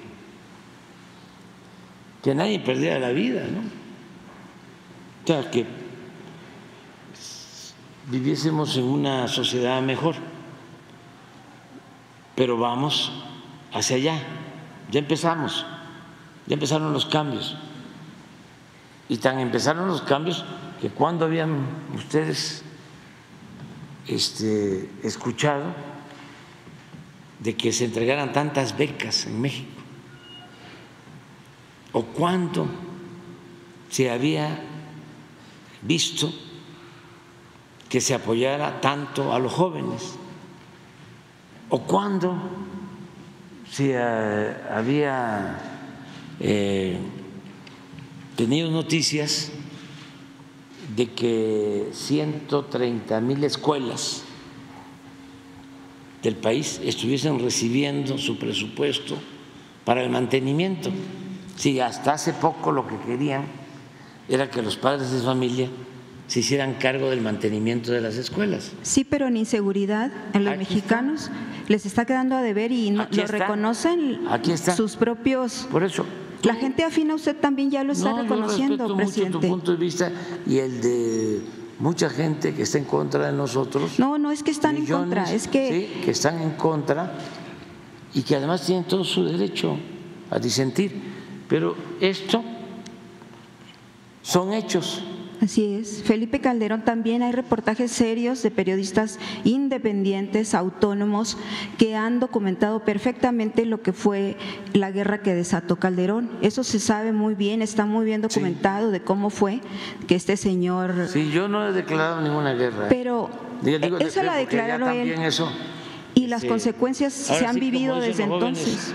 Pero los ciudadanos están viviendo las consecuencias desde entonces y usted era la esperanza para que eso terminara, presidente, Yo o, se, que, yo creo que todavía. o tener paz en, en México. Yo creo que a- a- este, eh, es muy respetable tu opinión, pero muchísima gente, muchísima gente eh, piensa que las cosas están mejorando. O sea, tú tienes esa opinión, yo la respeto. No, yo, yo Pero no, yo te yo puedo no doy decir, opiniones yo te mías puedo decir nunca. que hay este, muchísimos mexicanos, millones de mexicanos, que sostienen que estamos mejor. Y O otros sea, no hay- afines de usted. No hay ninguna encuesta, ni las que hacen nuestros adversarios, en donde eh, salga el gobierno reprobado. Yo no quisiera debatir ese punto porque usted Entonces, tiene su punto muy bien definido, esto pero sí en la inseguridad, presidente. No, pues, Por ejemplo, ¿qué está es- pasando con los drones? ¿Se han asegurado? Sí. ¿Cuántos se han asegurado? ahora te voy a si nos puede decir Ahora en te general. vamos a contestar. Si se está atacando eso. Sí, Por ejemplo, sí. en Sonora, y no solo en Sonora, la gente acude a la delincuencia para que le hagan justicia. Sí. Eso también lo dicen que lo hacen en Guerrero. Por eso estas cifras no aparecen. Prefieren ir con ellos porque es una, es una, también hay reportajes serios sobre eso ya. De- o sea, acuden a la delincuencia para que les hagan justicia. Porque ¿dónde está el Estado, presidente? Para garantizar la seguridad de los mexicanos. Ya no, ya no, este, es así como tú lo dices y ya no pega ese cuestionamiento. Por lo menos en Sonora No, no, sí. no, no, no, no, en ningún lado. Yo siempre ando recorriendo el país. ¿Usted tiene O sea, conocimiento de eso? ¿De, que, Ah, lo- de sí. que los ciudadanos acuden a la delincuencia para hacer, No, que les hagan justicia? No, ¿Como autoridades judiciales? no, Ellos deben de saber. no. si no, alguno no, sabe, No. ¿El general? No, y a mí la gente me dice todo. Pero eso son este, invenciones. Y yo las respeto. no son invenciones, presidente. Sí, sí, sí, sí, porque no obedece a la realidad. Este, pero como aquí nos están escuchando muchos y nos están Sí. viendo muchos, eso es bueno que la gente este, opine, Que lo lean. sí, Está que- documentado. que opine si tú estás, sí, transmitiendo lo que realmente está sucediendo o estás inventando Así es. o este, yo soy ¿sí? el que no conozco o no estoy enterado de lo que está pasando o no recojo los sentimientos de la gente. Entonces, fíjate que yo El tengo la opinión, saber. yo tengo la opinión, Porque tienen inteligencia para saber esas cosas. sí, sí, sí, sí. no, Me refiero yo- a un equipo de inteligencia. Sí, pero yo también, si es que yo todos los días, Reina, aquí los que estamos desde las seis de la mañana, recibimos el reporte de todo lo que sucede en el país de seis a siete. Te voy a decir otra cosa también, pues, porque pues, no es este, solo tu opinión, es lo que opinan los conservadores que no nos quieren. Entonces, para responderte, ¿conoces de algún presidente de los últimos tiempos que haya atendido el tema de seguridad todos los días, que haya eh, recibido de lunes a viernes, de 6 a 7 de la mañana, el reporte de lo sucedido en las últimas 24 horas en el país? ¿Conoces a alguien, algún presidente?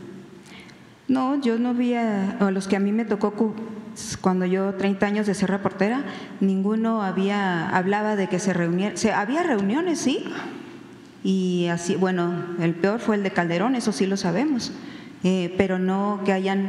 pero ¿de qué les sirve a los ciudadanos que ustedes se reúnan todos los días si, si vemos lo de Tezcatitlán, si vemos lo de Guerrero, si vemos lo que está pasando en Sonora? Pero si no nos reuniésemos todos los días. ¿Estaría peor el país? Sí, sí, sí, sí, sí, sí, exactamente.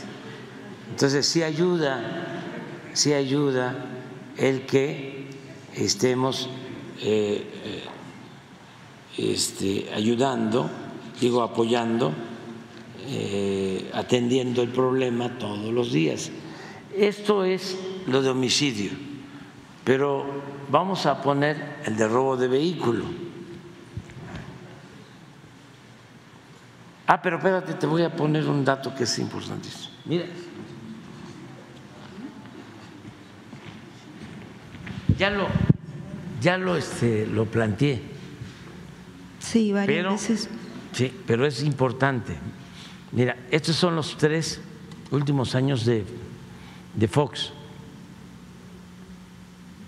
En promedio, 9.500 homicidios. Aquí declara la guerra Calderón. Mira los tres últimos años de Calderón. en promedio 26 mil,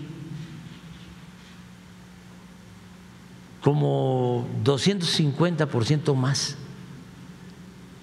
Entonces, ¿por qué declaró la guerra? ¿Y eh, qué fue lo que hizo García Luna? Que eso es mucho, muy importante, eh, porque de eso no se, no se habla.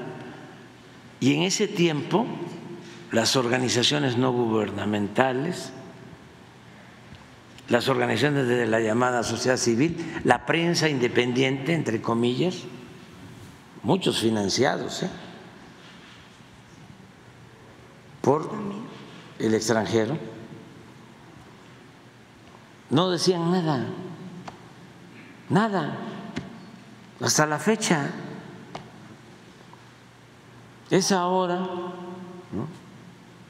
que eh, son muy este, demandantes de justicia, se volvieron paladines ¿no? de la libertad, de la justicia. Esto es por homicidio, pero ¿por qué no vemos lo de robo de vehículo también? Mira, mira esto. Reina. Sí.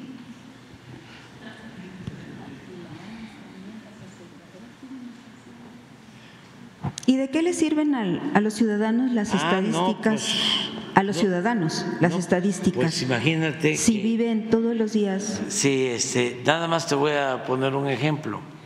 Este, aquí en la Ciudad de México, si tú hoy eh, sales en la tarde, aquí, vas a ver cuánta gente es en la calle. Y si tú vas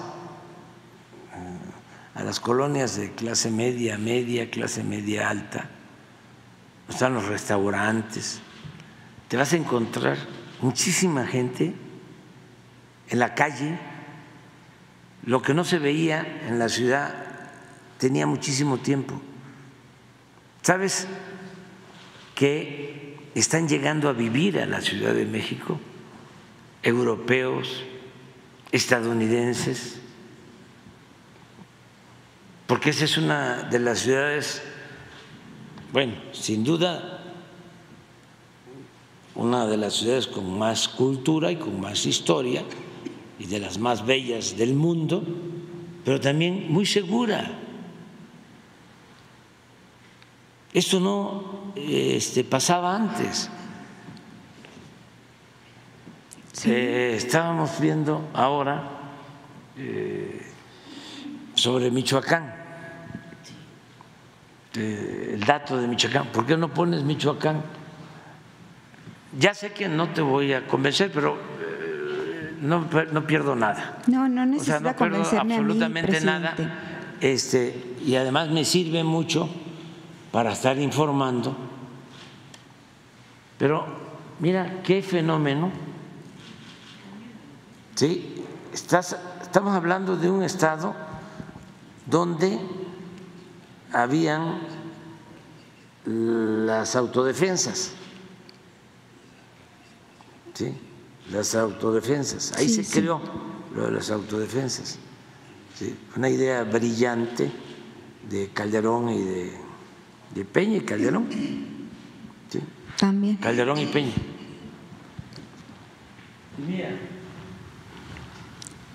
¿No estarán bajando los homicidios porque está aumentando la desaparición forzada? No, no, pues tampoco. O sea, ya me vas a salir tú con como este Carmen Aristegui. Bueno, es que hay muchos Sí, de esas- que sí, Carmen Aristegui del- y la otra señora que estaba aquí, la señora Carla, de que estamos borrando, ¿no? A los desaparecidos. Yo todavía no puedo decir eso porque no lo, he- no lo, no me metí, no lo he confirmado, pero No por eso, pero, Pero es sí. más, creo que mañana vamos a hablar de eso, ¿verdad? Vamos a hablar de eso. es que es buena este, esta conferencia porque si no estaríamos en estado de indefensión frente a los medios supuestamente independientes y desde luego de los boletines o de los medios o voceros al servicio de la oligarquía corrupta. Entonces, qué bueno que podemos tener eh, este intercambio de puntos de vista, porque así ayuda mucho. En una de esas nos escucha alguien de los que eh, necesariamente tiene que ir eh, en su automóvil, ¿no? Dos, tres horas al día aquí en la ciudad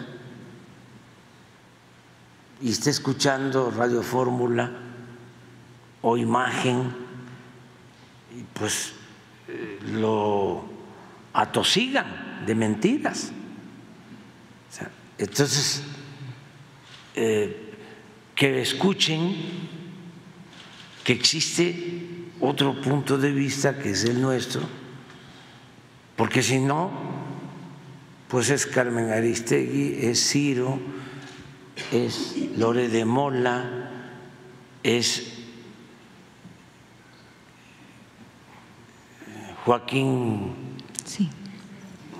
En eso sí tiene razón, eh, Hay, está muy polarizado, muchos a no, favor No, no, no, pero, pero, pero estoy hablando de cuatro porque son de los famosos, este, López Dóriga, pero son todos, todos, todos, todos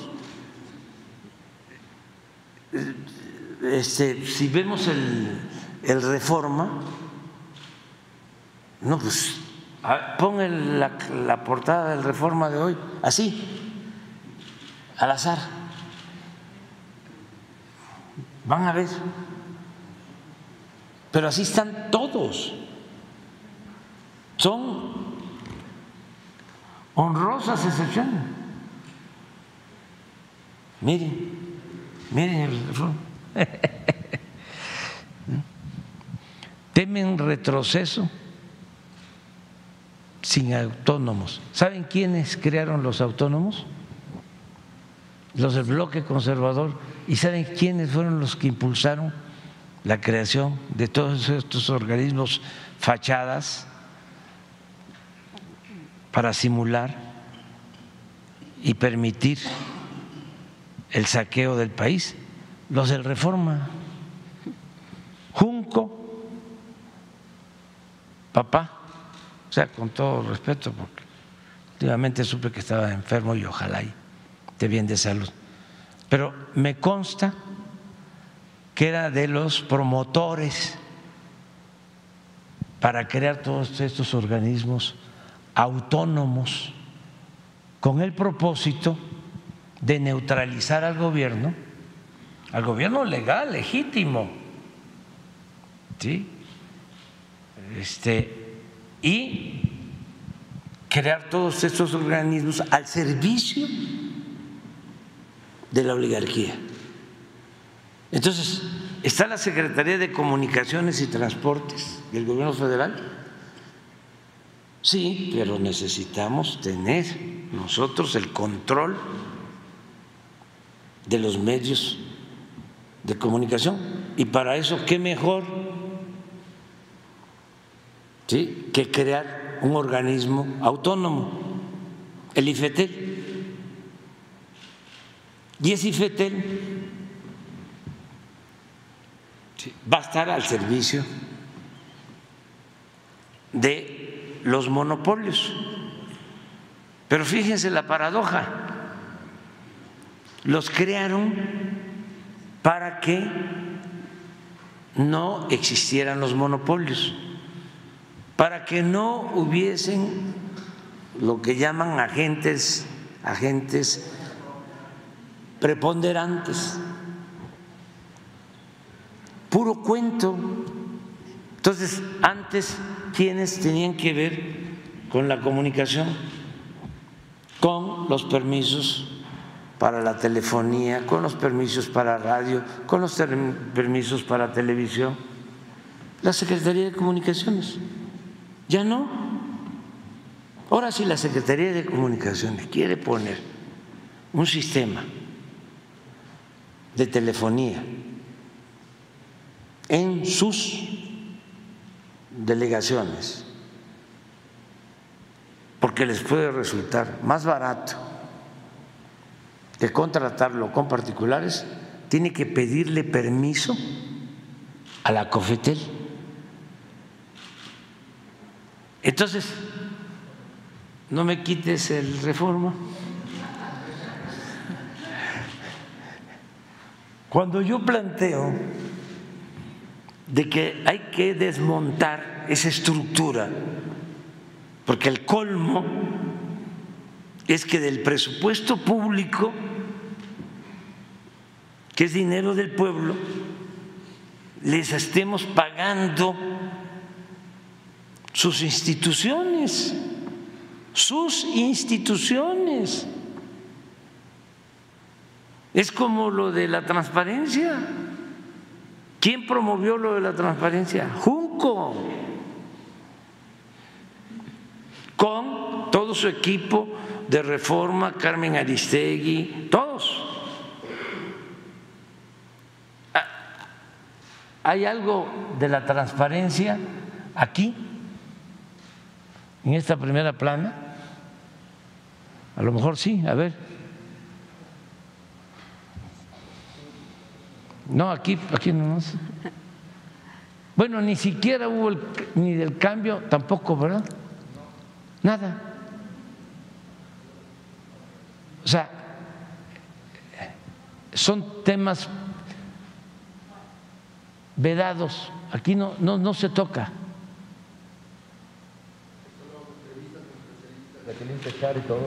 porque por los temas de Ah, sí, sí, sí, sobre esto sí, pero transparencia sacó algo el reforma de que usaban las tarjetas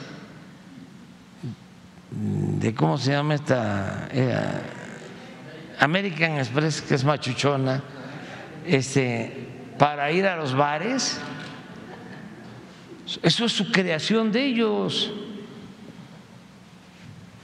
no absolutamente entonces ¿Ahí qué metodología usó usted para dar por cierto este reportaje de los gastos superfluos del INAI? ¿Qué metodología usó? ¿Y qué metodología usó usted para, para dar por falso el reportaje sobre su hijo Andrés y, los presuntos amigos que tiene que se han visto beneficiados con. Ah, ahorita, ahorita te o sea, ¿cómo, uno lo da por cierto y otro lo da por falso? Ahorita te doy Podría poner aquí eh, el segundo reportaje, acaban de poner el, el, del INAI, podría poner el otro para ver qué es lo que es falso ahí. Sí, sí, sí, sencillamente de que no hay ninguna prueba, te estoy contestando por lo que tiene que ver conmigo.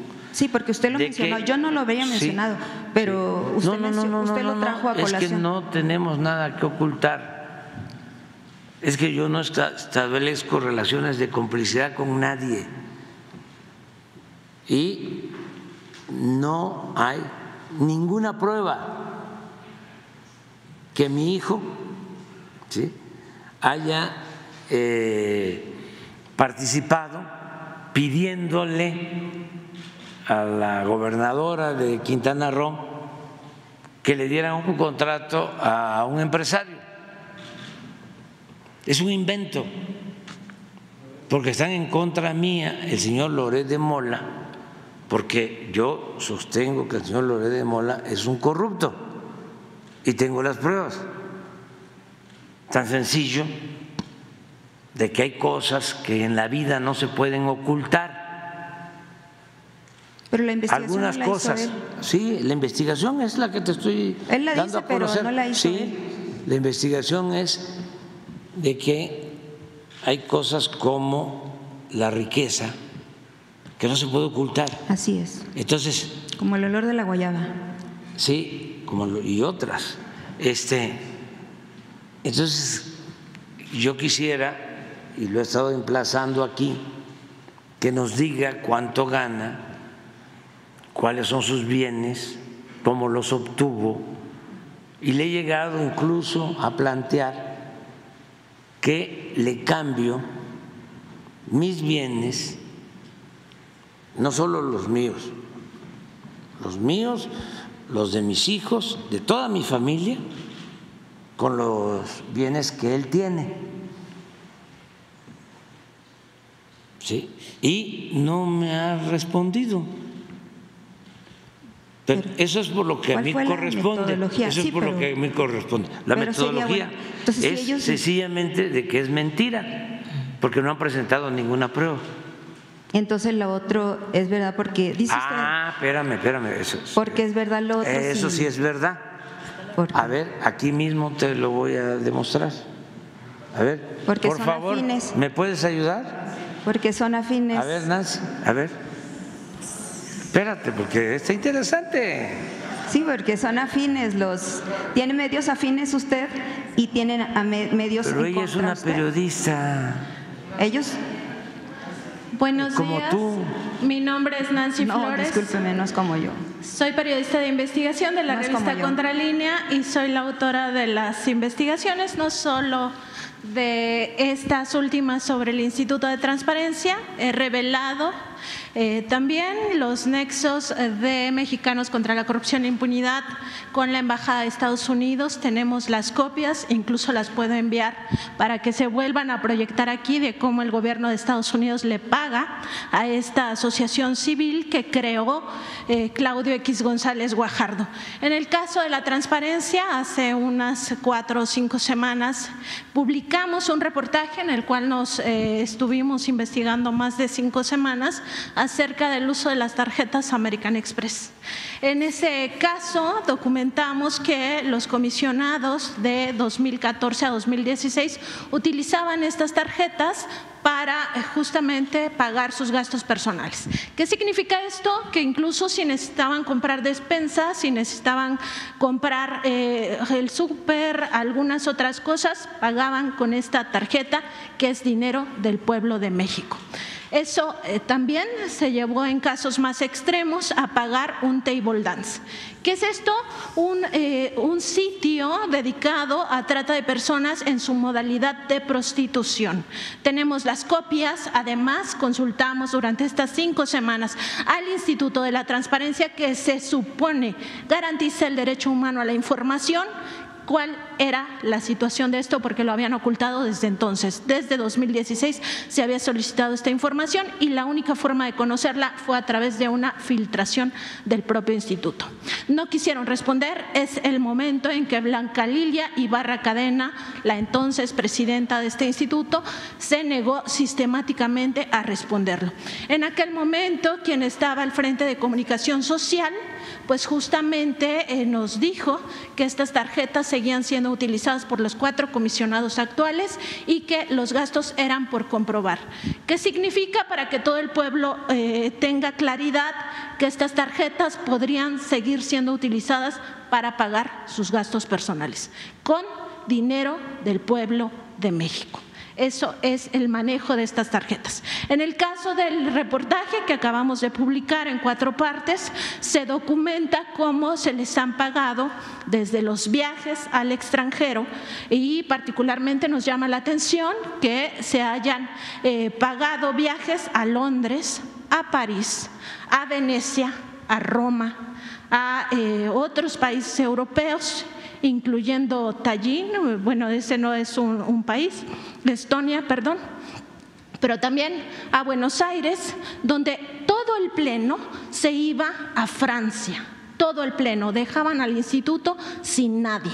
Una de las comisionadas que incluso en la actual sesión extraordinaria denunció que ella misma había presentado ya múltiples eh, quejas y denuncias ante los órganos eh, internos de control y otras autoridades, me eh, explicó Julieta del Río, la entrevisté recientemente, me ha explicado que en efecto hubo un momento en el que ella rechazó uno de estos viajes internacionales porque el Pleno se iba a quedar sin nadie.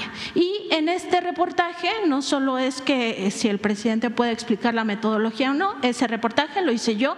La metodología es acerca de la investigación periodística. El periodismo de investigación investiga absolutamente a todos los poderes, no solo al gobierno, porque aquí la idea es simplemente decir el gobierno es a quien hay que ir de frente. Pues no, también hay que ir contra otros poderes, los poderes fácticos. ¿Quiénes son los poderes fácticos? los empresarios, el crimen organizado, la iglesia, todos los que ejercen un poder sobre nosotros y que nosotros además ni siquiera los elegimos. Por eso hemos investigado también a las asociaciones civiles. En el caso de Mexicanos contra la Corrupción y la Impunidad, es una asociación civil que se creó por el empresario Claudio X González Guajardo. Su financiamiento viene no solo de Claudio X González, eh, perdón, eh, de Kimberly Clark, que es la empresa de los González, sino además del gobierno estadounidense. Las facturas están Está también toda mi investigación y la investigación de otros compañeros de la revista Contralínea, donde, donde documentamos justamente qué empresarios, qué fundaciones, porque además utilizan esto de crear sus fundaciones para ni siquiera pagar impuestos, están financiando esas eh, investigaciones. Y también aquí yo ya había expuesto otra de las investigaciones de la revista Contralínea, donde Mexicanos contra la Corrupción e Impunidad paga entre 600 mil y 3 millones de pesos por cada uno de estos supuestos reportajes. ¿Qué medio, yo les pregunto aquí a los compañeros, qué medio les paga por un solo trabajo 600 mil o hasta 3 millones de pesos? Absolutamente ninguno. Los periodistas, los reporteros, estamos en una situación de precariedad a tal punto que se ha tenido que dar seguridad social en un comité donde yo participo para que los compañeros tengan siquiera el acceso al seguro social.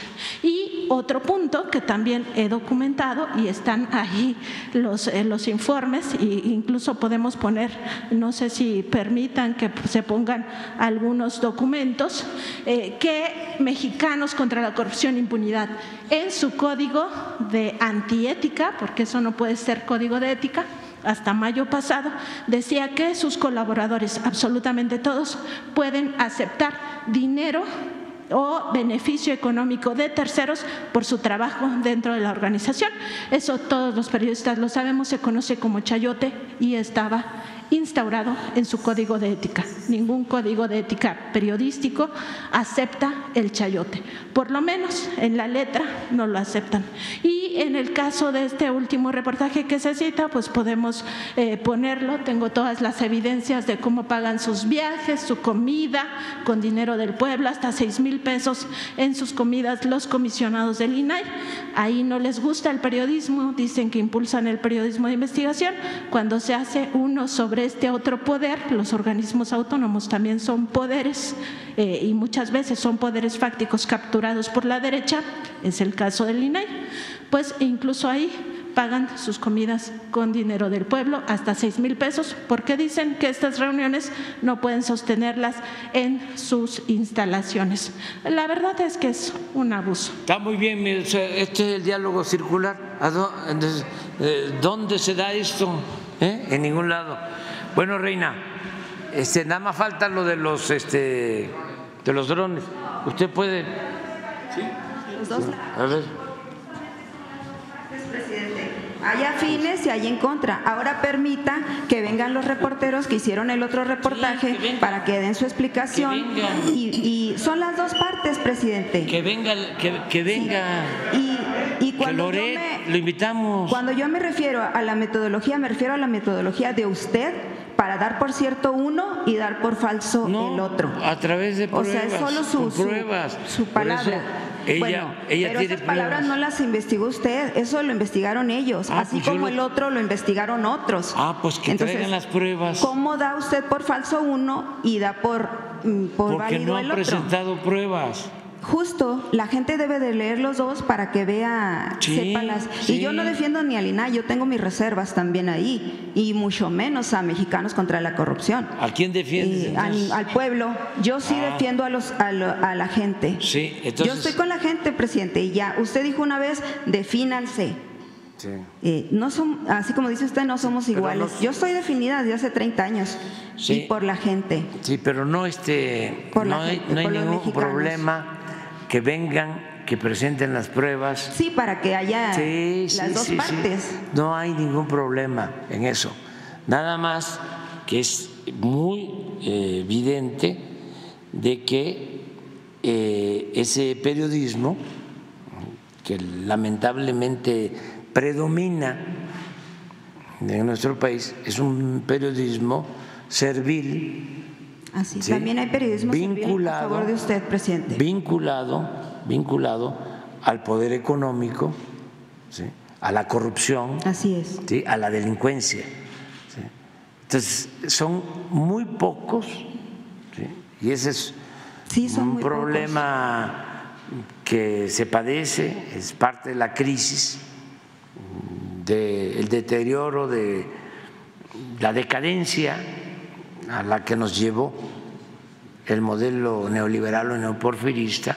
Son muy pocos los periodistas independientes. Así es, presidente, somos muy pocos. Con ética ¿sí? este, eh, cercanos al pueblo, verdaderamente, y lejanos del poder.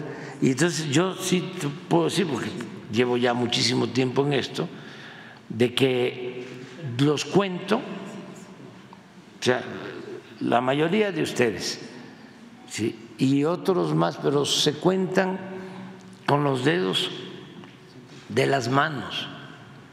Y como periodista independiente, pero además de un periodismo no solo de denuncia, sino de un periodismo que busca la transformación. Es lo que hace Contralínea. Bueno, eso para es mí opinión de usted. Es, para mí es de los mejores medios que existen actualmente. A lo mejor no les voy a ayudar, los voy a perjudicar, pero como mi pecho no es bodega, y siempre digo lo que pienso, y una de las mejores periodistas de la actualidad es esa compañera. Es mi punto de vista. Entonces, eh, ojalá, y cada vez haya más eh, periodistas independientes, ¿sí? y que se sigan eh, cayendo las máscaras de los que por mucho tiempo ¿sí? actuaban como independientes ¿sí? que pertenecían a la llamada sociedad civil, a las organizaciones no gubernamentales, a las organizaciones sociales, y en realidad consciente o inconscientemente, estaban al servicio de la oligarquía. Como otros al servicio del presidente. No, Todavía sigue. No, no, no, no, yo nunca le he pedido en mi vida, en mi vida pública, ¿sí? un favor a un periodista. Usted no. Nunca, nunca. Y eh, conozco eh, de la historia del periodismo no de ahora, sino desde los primeros periódicos del siglo XIX. Y conozco bien sobre ese oficio. Y por eso tengo autoridad moral. Si no, no estuviese yo aquí. Si yo no tuviese autoridad moral, ya me hubiesen destruido. lo han intentado muchísimas veces, pero mi escudo protector, aparte de mi conciencia y de mi ángel de la guarda, que es el pueblo, es precisamente mi honestidad.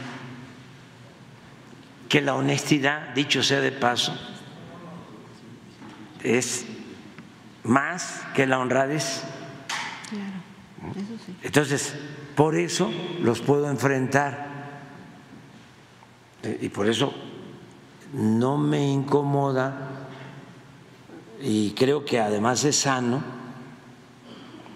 ¿sí? Que salgan todos estos temas porque hicieron mucho daño mediatizando, o sea, deteniendo la posibilidad de una transformación en México, simulando de que eran independientes y que no tenían partido, cuando en realidad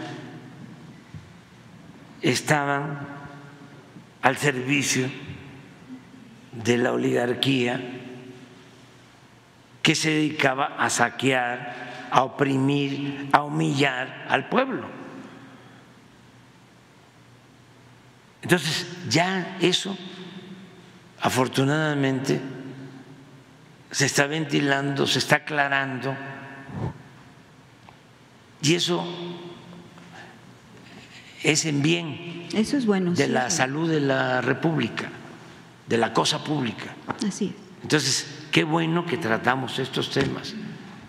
Este, Gracias. Pero a ver si lo de los drones. Los de los drones.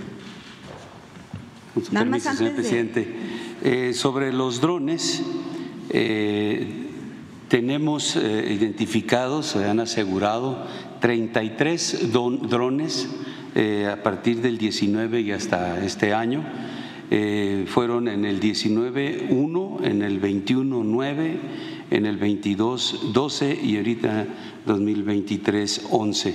Eh, estos drones eh, que están eh, empleados con artefactos explosivos se han asegurado 19 en Michoacán, 5 en Guanajuato, 3 en Baja California, 2 en Jalisco, 1 en Chiapas, 1 en Hidalgo, 1 en San Luis Potosí y uno en Tamaulipas, ninguno en Sonora, como usted lo citó. No, no, no dije este, que en y también una serie de, de artefactos explosivos improvisados que se, también se han asegurado en todo lo que se hace de operaciones. Pero ese es el número que tenemos en, en cuanto a... ¿Es grave ese problema general en México? O, o digo, bueno, Sí. en estos, yo nomás había mencionado Michoacán y, y Guerrero, pero parece Lo que dijo Sonora también. no, Este, Sonora dije lo de los Pero eh, lo de sí los es grave. que la gente acude a los grupos para sí es grave. para obtener justicia. Para, para eh, lo que es la, la seguridad eh, del Estado mexicano y para las fuerzas que participan eh, en, en esta parte de la seguridad. Y, fue o ha, ha estado clasificado de esa manera que se mandó una iniciativa ya para este, atender esta situación de los drones, del uso de drones por parte de la delincuencia con el fin de atacar a las fuerzas de, de seguridad. Eso está ya en el Congreso, eh, este, pues eso es en relación a, al- a la gravedad y a la importancia que se le da a esta parte. ¿Y qué pero tan tan grave es el otro problema de que de que bueno, ese es- yo tengo razón de Sonora, pero en Guerrero leí una, no que- una nota que en Guerrero también lo estaban diciendo la gente, que, que, que acuden a la delincuencia, no reportan los delitos a la policía porque acuden a la delincuencia por una, porque entre comillas les hacen una justicia más. Eso ya se, lo, ya se lo contestó el señor Ese no- presidente. entonces usted no, no sabe de eso. Sí, pero como yo te dije, Reina, este no es este algo generalizado. No es Se puede estar presentando en algún lugar, pero lo que estamos buscando es que el Estado cumpla con su responsabilidad de garantizar la seguridad Así es. sí, de los ciudadanos en todos lados. Muy bien. Nada más una. ¿Qué les parece nada si ya Bueno, ya. vámonos al desayuno? la presencia de las becas de, construyen- de jóvenes construyendo el futuro, hay gente que está escribiendo, presidente, que de, que de la beca de noviembre no se les ha pagado. Entonces están muy inquietos. No, yo, se lo- yo ahora, lo, ahora, ahora yo lo digo. A ver, o lo comentas tú. Sí, tienes razón. Tienes razón. Sí, eh, con su permiso, presidente, pues bueno, eh, informar y decirle a los jóvenes eh, en general que el programa siempre ha mantenido la regularidad, así, eh, la cobertura de los pagos todos los meses que a los jóvenes eh, tienen en su participación son así cubiertos. Decirles que se tiene también ya prevista la cobertura de, esta, de este pago para el día 15 eh, de diciembre y va a mantener así la cobertura de todos los meses. Entonces, decirles a todas y todos que pues no hay, eh, digamos, sino la continuidad y cobertura de todos sus pagos con regularidad. Perfecto, gracias. Así es, y también vendrá evidentemente la de, la de diciembre y también, como ya comentamos, en el mes de enero se va a actualizar el monto porque en este año están recibiendo 6.310 pesos eh, correspondientes a los meses, como les digo, de noviembre y diciembre y eh, ya para enero serán de 7.572 pesos la cobertura del programa. Gracias. A ver, a ver, más, más, más, este, más claro. Eh, pasado mañana se empieza a pagar, ya. ¿Sí? Y otra buena, otra buena, otra buena. Este, ya lo explicó, pero eh, es mejor despacito, ¿no? Despacito. Eh, no hablar de corrido. ¿Cuánto recibían los jóvenes eh, hasta ahora? ¿Cuánto reciben? Este año 6.310 pesos. 6.310 pesos. 6.310. Los jóvenes construyendo el futuro. Que antes, ¿saben cómo les llamaban? Ninis. Este, eran lo único que hacían los oligarcas corruptos. Bueno, ahora ¿cuánto van a recibir? 7.572. Entonces esa es la buena noticia. A partir de enero se incrementa. Entonces, eh, es para terminar con buenas noticias. Gracias. ¿Cómo? ¿Va al informe de la ministra Piña mañana? Va la secretaria de Gobernación. Va la secretaria de Gobernación. Eh, yo voy hoy a Acapulco. Este, vamos, mejor dicho, todos los que estamos aquí, porque seguimos trabajando, se va avanzando muy bien. Este, ya estamos en la etapa de construcción de las viviendas. y vamos a eso, vamos a evaluar. Y de una vez también les eh, informamos que en ocho días eh, la conferencia va a ser en Acapulco. O sea, vamos hoy y regresamos el miércoles eh, de hoy en ocho. ¿sí? Vamos a estar en la conferencia en Acapulco para seguir eh, trabajando. Lo otro que me preguntaste es, ah, y mañana, mañana vamos, eh, nos tenemos que ir a Campeche porque eh, el viernes vamos a inaugurar el tren Maya de Campeche a Cancún, el viernes. Y el sábado vamos a terminar ya de eh, poner a operar a toda su capacidad el acueducto del cuchillo 2, ya para cinco mil litros por segundo, lo cual va a significar que no le va a faltar agua a Monterrey y a la zona conurbada de eh, Nuevo León en seis, ocho años más. Es una gran obra, son cinco mil litros por segundo adicionales, lo que ha significado este acueducto que se hizo en un poco más de un año, también en un tiempo récord eh, con empresas de Nuevo León que ayudaron, 10 empresas, se dividió el acueducto en 10 tramos, eh, también los proveedores de acero para los tubos, eh, desde luego ayudó mucho con agua, la Comisión del Agua, eh, los ingenieros militares que eh, estuvieron a cargo de la supervisión de toda la obra, el gobierno del Estado, el gobernador Samuel García, que estuvo pendiente, va a estar ahí, creo yo, el sábado, que vamos a, inaugurar ya el cuchillo. O sea, el viernes vamos a inaugurar el tren de Campeche a, a Cancún. Y el sábado, el cuchillo, y vamos también en la tarde a inaugurar un regimiento de caballería en Nuevo Laredo, una gran instalación que va a servir para proteger y dar seguridad a quienes van a trabajar en la aduana, porque ya las instalaciones nacionales de la aduana de México van a estar en Nuevo Laredo y se están construyendo. Entonces, eso es lo que tenemos. Bueno, les adelanto también, el lunes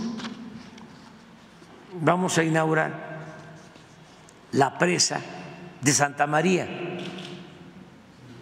en Sinaloa, en el Rosario, en Santa María. Es una gran obra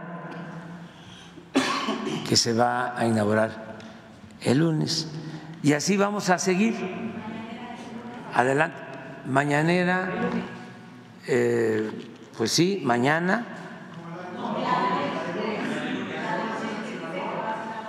Ah, sí, aquí, aquí, y ya luego nos vamos a la inauguración.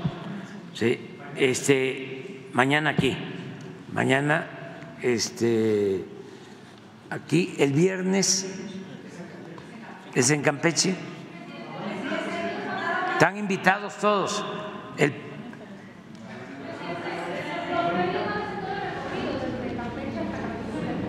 ¿Sí?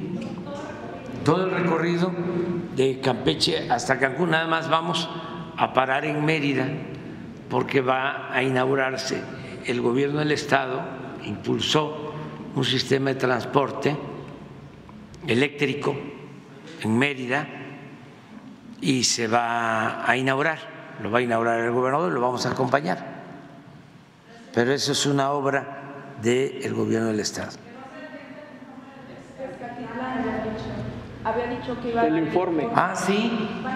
el cuartel de la Guardia Nacional que está pidiendo la gente. Sí se confirma que era gente. ¿Por qué no les informa lo de Tezcatitlán?